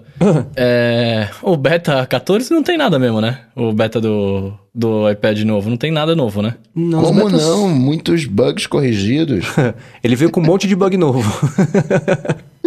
Não, mas tipo, não veio os- a, a app list lá, a- a- os widgets na tela também não dá pra pôr ainda, não tem nada É, de novo então, assim, né? pelas entrevistas que eu andei ouvindo com o pessoal da Apple, essas omissões do iPad foram intencionais Ah, e até não. agora eu não entendi por quê. Ah, não, mano. É só pra encher o saco, porque. Só pra ter coisa pra colocar no que vem. É, só pra ter o que falar no podcast. É. Estão fomentando a indústria com decisões cretinas a cada release. Agora, Bruno, beta, developer beta é isso aí, vai se acostumando, cara. Beta 2, o beta 2 costuma ser o pior beta, geralmente, Ah, é? porque geralmente ele tem mais bug do que o beta 1 e geral, dificilmente ele traz alguma novidade. É o beta É, coragem. novidades- É, exatamente. É, inclusive, eu não- até nem olhei, mas é possível que esse beta 2 tenha sido compilado antes da WWDC, inclusive. Provavelmente, Então, provavelmente. O feedback da galera ainda nem foi incorporado nele. O Então, que explica é- aquele ícone horroroso da bateria ainda estar presente, Exato. furando os olhos de todo mundo, né? Aliás, a atualização no, no, no Mac Big Sur, pra mim, não mudou nada. Continuou lenta como sempre foi. É. que eles falaram, né, que tem um esquema novo de atualização no Mac, que é pra ser mais rápido, mas o meu outro Mac aqui eu atualizei e foi a mesma coisa. É, aqui também, o que mais tá me pentelhando, eu só instalei o beta no, no, no- iPhone, né? E o que mais tá me pentelhando é esse bug de travar o teclado. Ele congela o teclado, aí dá uns dois segundos, ele libera, e aí tudo que você digitou, ele blu, blu, escreve tudo rapidinho, assim. É. né? E aí... Não, cara, você não achou que tá melhor no, no Beta 2? Não aconteceu comigo desde que eu atualizei. pra mim aqui. tá exatamente a mesma coisa. Aconteceu trocentas então- vezes hoje, por exemplo. Então foi sorte mesmo. É. O que mais, o que mais tá me incomodando nesse beta, esse widget laranja, velho. Nossa, o que que é isso? Mas dá não pra faço tirar. ideia. Não dá, eu tô ligado. Aqui eu, eu baixei e não mexi. Eu, só tô, eu tô deixando como ele aparece. Tipo assim, eu instalei e ele apareceu assim. Aí tem esse widget laranja bizarro aqui que eu não sei o que, que é. É o app Impulhator pra quem tem o, o, o paper laranja, ué. É, pode ser. Ah, é o Dicas, é o Dicas. Tem três É coisas que estão me incomodando. Ah. Uma delas é faniquito, outra delas é bug e outra delas não é nem o beta.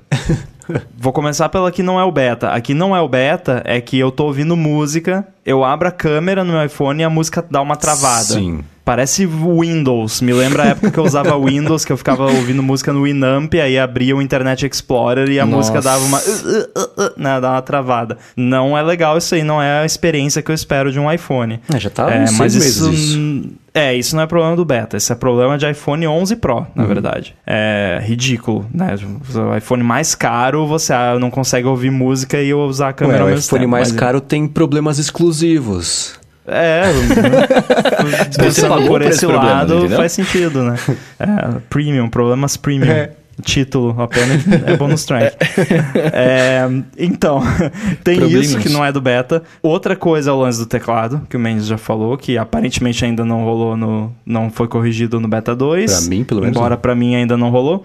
E o lance do. aqueles lan- aquele esquema do home no control center, que as cenas que aparecem no control center estão ok, estão bonitinhas. Mas quando ele mostra devices individuais no control center do HomeKit, aquele layout é horrível. É. horroroso. Não tem padding no, no quadrado, tá meio cortado com a- o canto arredondado. Parece que, tipo, uma coisa que alguém fez em 15 minutos no Paint, sabe?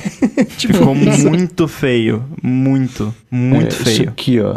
Tá coladaço nas bordas. Parece Não que ele foi desenhado nenhuma. pra ser um quadrado e não levar em conta que em produção ia estar arredondado. Os cantos tá super colado, super horroroso. Calma, os caras vão arrumar isso ainda, se Deus quiser. É. Agora, Bruno, você levantou o, o sovaco aí uma hora. Você fez tatuagem? Eu fiz, mano. Fiz uma tatu. Ah! Eu tenho, eu tenho uma na panturrilha e agora eu tenho uma no braço. Olha. Você tinha aquela, aquela linha no... Você, não- você tinha uma linha no braço, não, Não, tinha? eu tenho. Nesse braço aqui eu tenho uma triforça do Zelda, que não dá pra ver, que eu sou nerd. nesse braço aqui agora eu tenho um microfone, caveira e, e uma, uma, uma mulher. E na minha panturrilha tem uma rosa, uma caveira e uma, e uma outra mulher. Maneiro, maneiro, maneiro. Ficou bem da hora. Foi uma sessão de 10 horas que eu fiz essa tatuagem. Eu ia fazer essa Eita. pergunta agora. Parece que não foi rapidinho. Não, foi em uma sessão só 10 horas, cara. E se tem alguém aqui, eu sei que tem gente que escuta gente que gosta de tatuagem, que os caras ficaram me mandando mensagem, né, e tudo mais. E, e essa galera compade- compadece comigo, mas é, o ideal é que você divida, né? Tipo assim, sei lá, você faz primeiro os traços, depois você pinta, faz um pedaço, descansa o braço um pouco. Eu fiz tudo numa sessão só. Dói horrores a segunda parte. Porque a pele já tá toda machucada, né? E aí o cara começa a pintar e começa né, a rasgar ali as paradas, incomoda. Mas o resultado é bom, vale a pena. Eu não tenho coragem de fazer tatuagem. Não por causa da dor, porque eu tenho uma certa tolerância boa até, mas eu, eu tenho medo de me arrepender depois de seja o que Justo. for que eu fiz. eu fico pensando. Cara, eu queria, eu queria fazer tatu desde os 18 e eu fui fazer Sim. Com 30. Não Porque, tem nada na. tipo, Eu penso assim, não tem nada na minha vida que seja imutável a ponto de eu ter segurança de que se eu tatuar hoje eu não vou me arrepender, sei lá, daqui 20 Justo. anos. Não sei, né? É, acho que tem dois jeitos de pensar. Eu também penso isso, assim. Tudo que eu já pensei na vida em tatuar, hoje eu penso, nossa, ainda bem que eu não segui essa ideia cretina e não fiz essa tatuagem. Então, tipo o nome da namorada, né?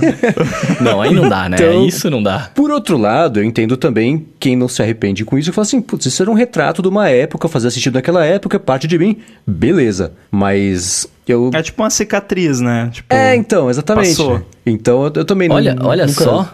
É. As tatuagens são as cicatrizes do. do, do sei lá, não sei do Da que. mas são personalidade. cicatrizes da- é, da sua personalidade, olha só.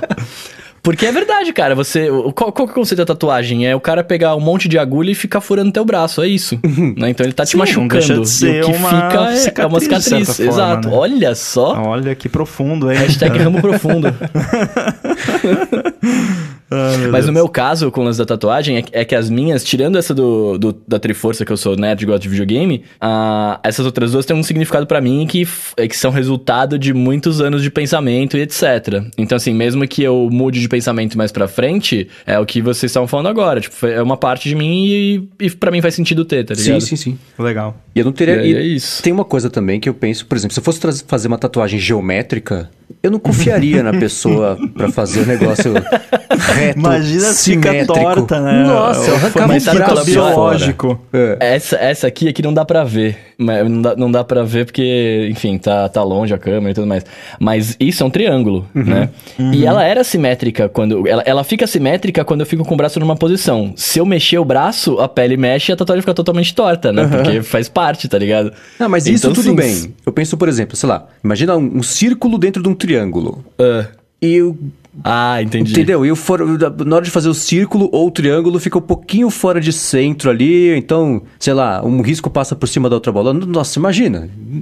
É, eu acabei de ver Esquece. que uma das pontas do meu triângulo tá torta. Cara, eu percebi Se eu isso quando você me mostrou da um- primeira vez a tatuagem. Tem uma das pontas que. que, que Tem uma das pontas que não fecha. encosta, acabei é. de ver. Não é que ela não encosta, as, o- as outras fecham e essa fica tipo. como se ela só encostasse a pontinha mesmo. As Exatamente, outras é, meio que entram. Eu não quis falar nada Olha quando você só. me mostrou essa tatuagem. então, Se Não, eu tá fosse bem, tatuar cara. uma forma geométrica, seria um squircle. Que é, um, aquele quadrado com cantos arredondados, né? Uhum. Não o, o Squircle, ele é muito específico, porque ele não é simplesmente um quadrado com cantos arredondados. Ele é o quadrado em que os cantos são círculos. Uhum. É difícil explicar sem imagens, mas enfim, seria isso. É o formato do ícone de um app no, no iOS, É, e dá. e Eu lembro que eu vi uma vez uma matéria que mostrou. Mostrava o formato do, do o Squircle de, de aplicativo e mostrava também o formato da Apple TV, e que também não era só um retângulo com os cantos arredondados, ia mostrando as sutis diferenças entre o arredondamento certo e errado para fazer o reflexo certo batendo ali e difundir a luz do jeito certo e tal. E no aplicativo era a mesma coisa. Ele mostrava, se eu fizesse só um retângulo com canto arredondado, ia ficar assim. Agora deixa eu sobrepor o aplicativo de verdade pra vocês verem qual é a diferença entre uma coisa e outra e onde que, que, tá a maior diferença para fazer o olho encaixar melhor quando você tá, é, tá olhando só o, o aplicativo. Tem que tá Isso é tipo aquelas paradas de proporção áurea lá, porque você não percebe, assim, é, se você não souber, você não nota de forma, assim, racional a diferença. Uhum. Mas você percebe, você olha pra um e olha pro outro e fala, esse aqui tá mais bonito. E Sim. o mais bonito é o Squircle e você não sabe explicar por quê. Aham. É o que eu falo, que é de encaixar o olho. É isso. Você instintivamente acha mais, é Acho mais que é mais orgânico, né? É, verdade.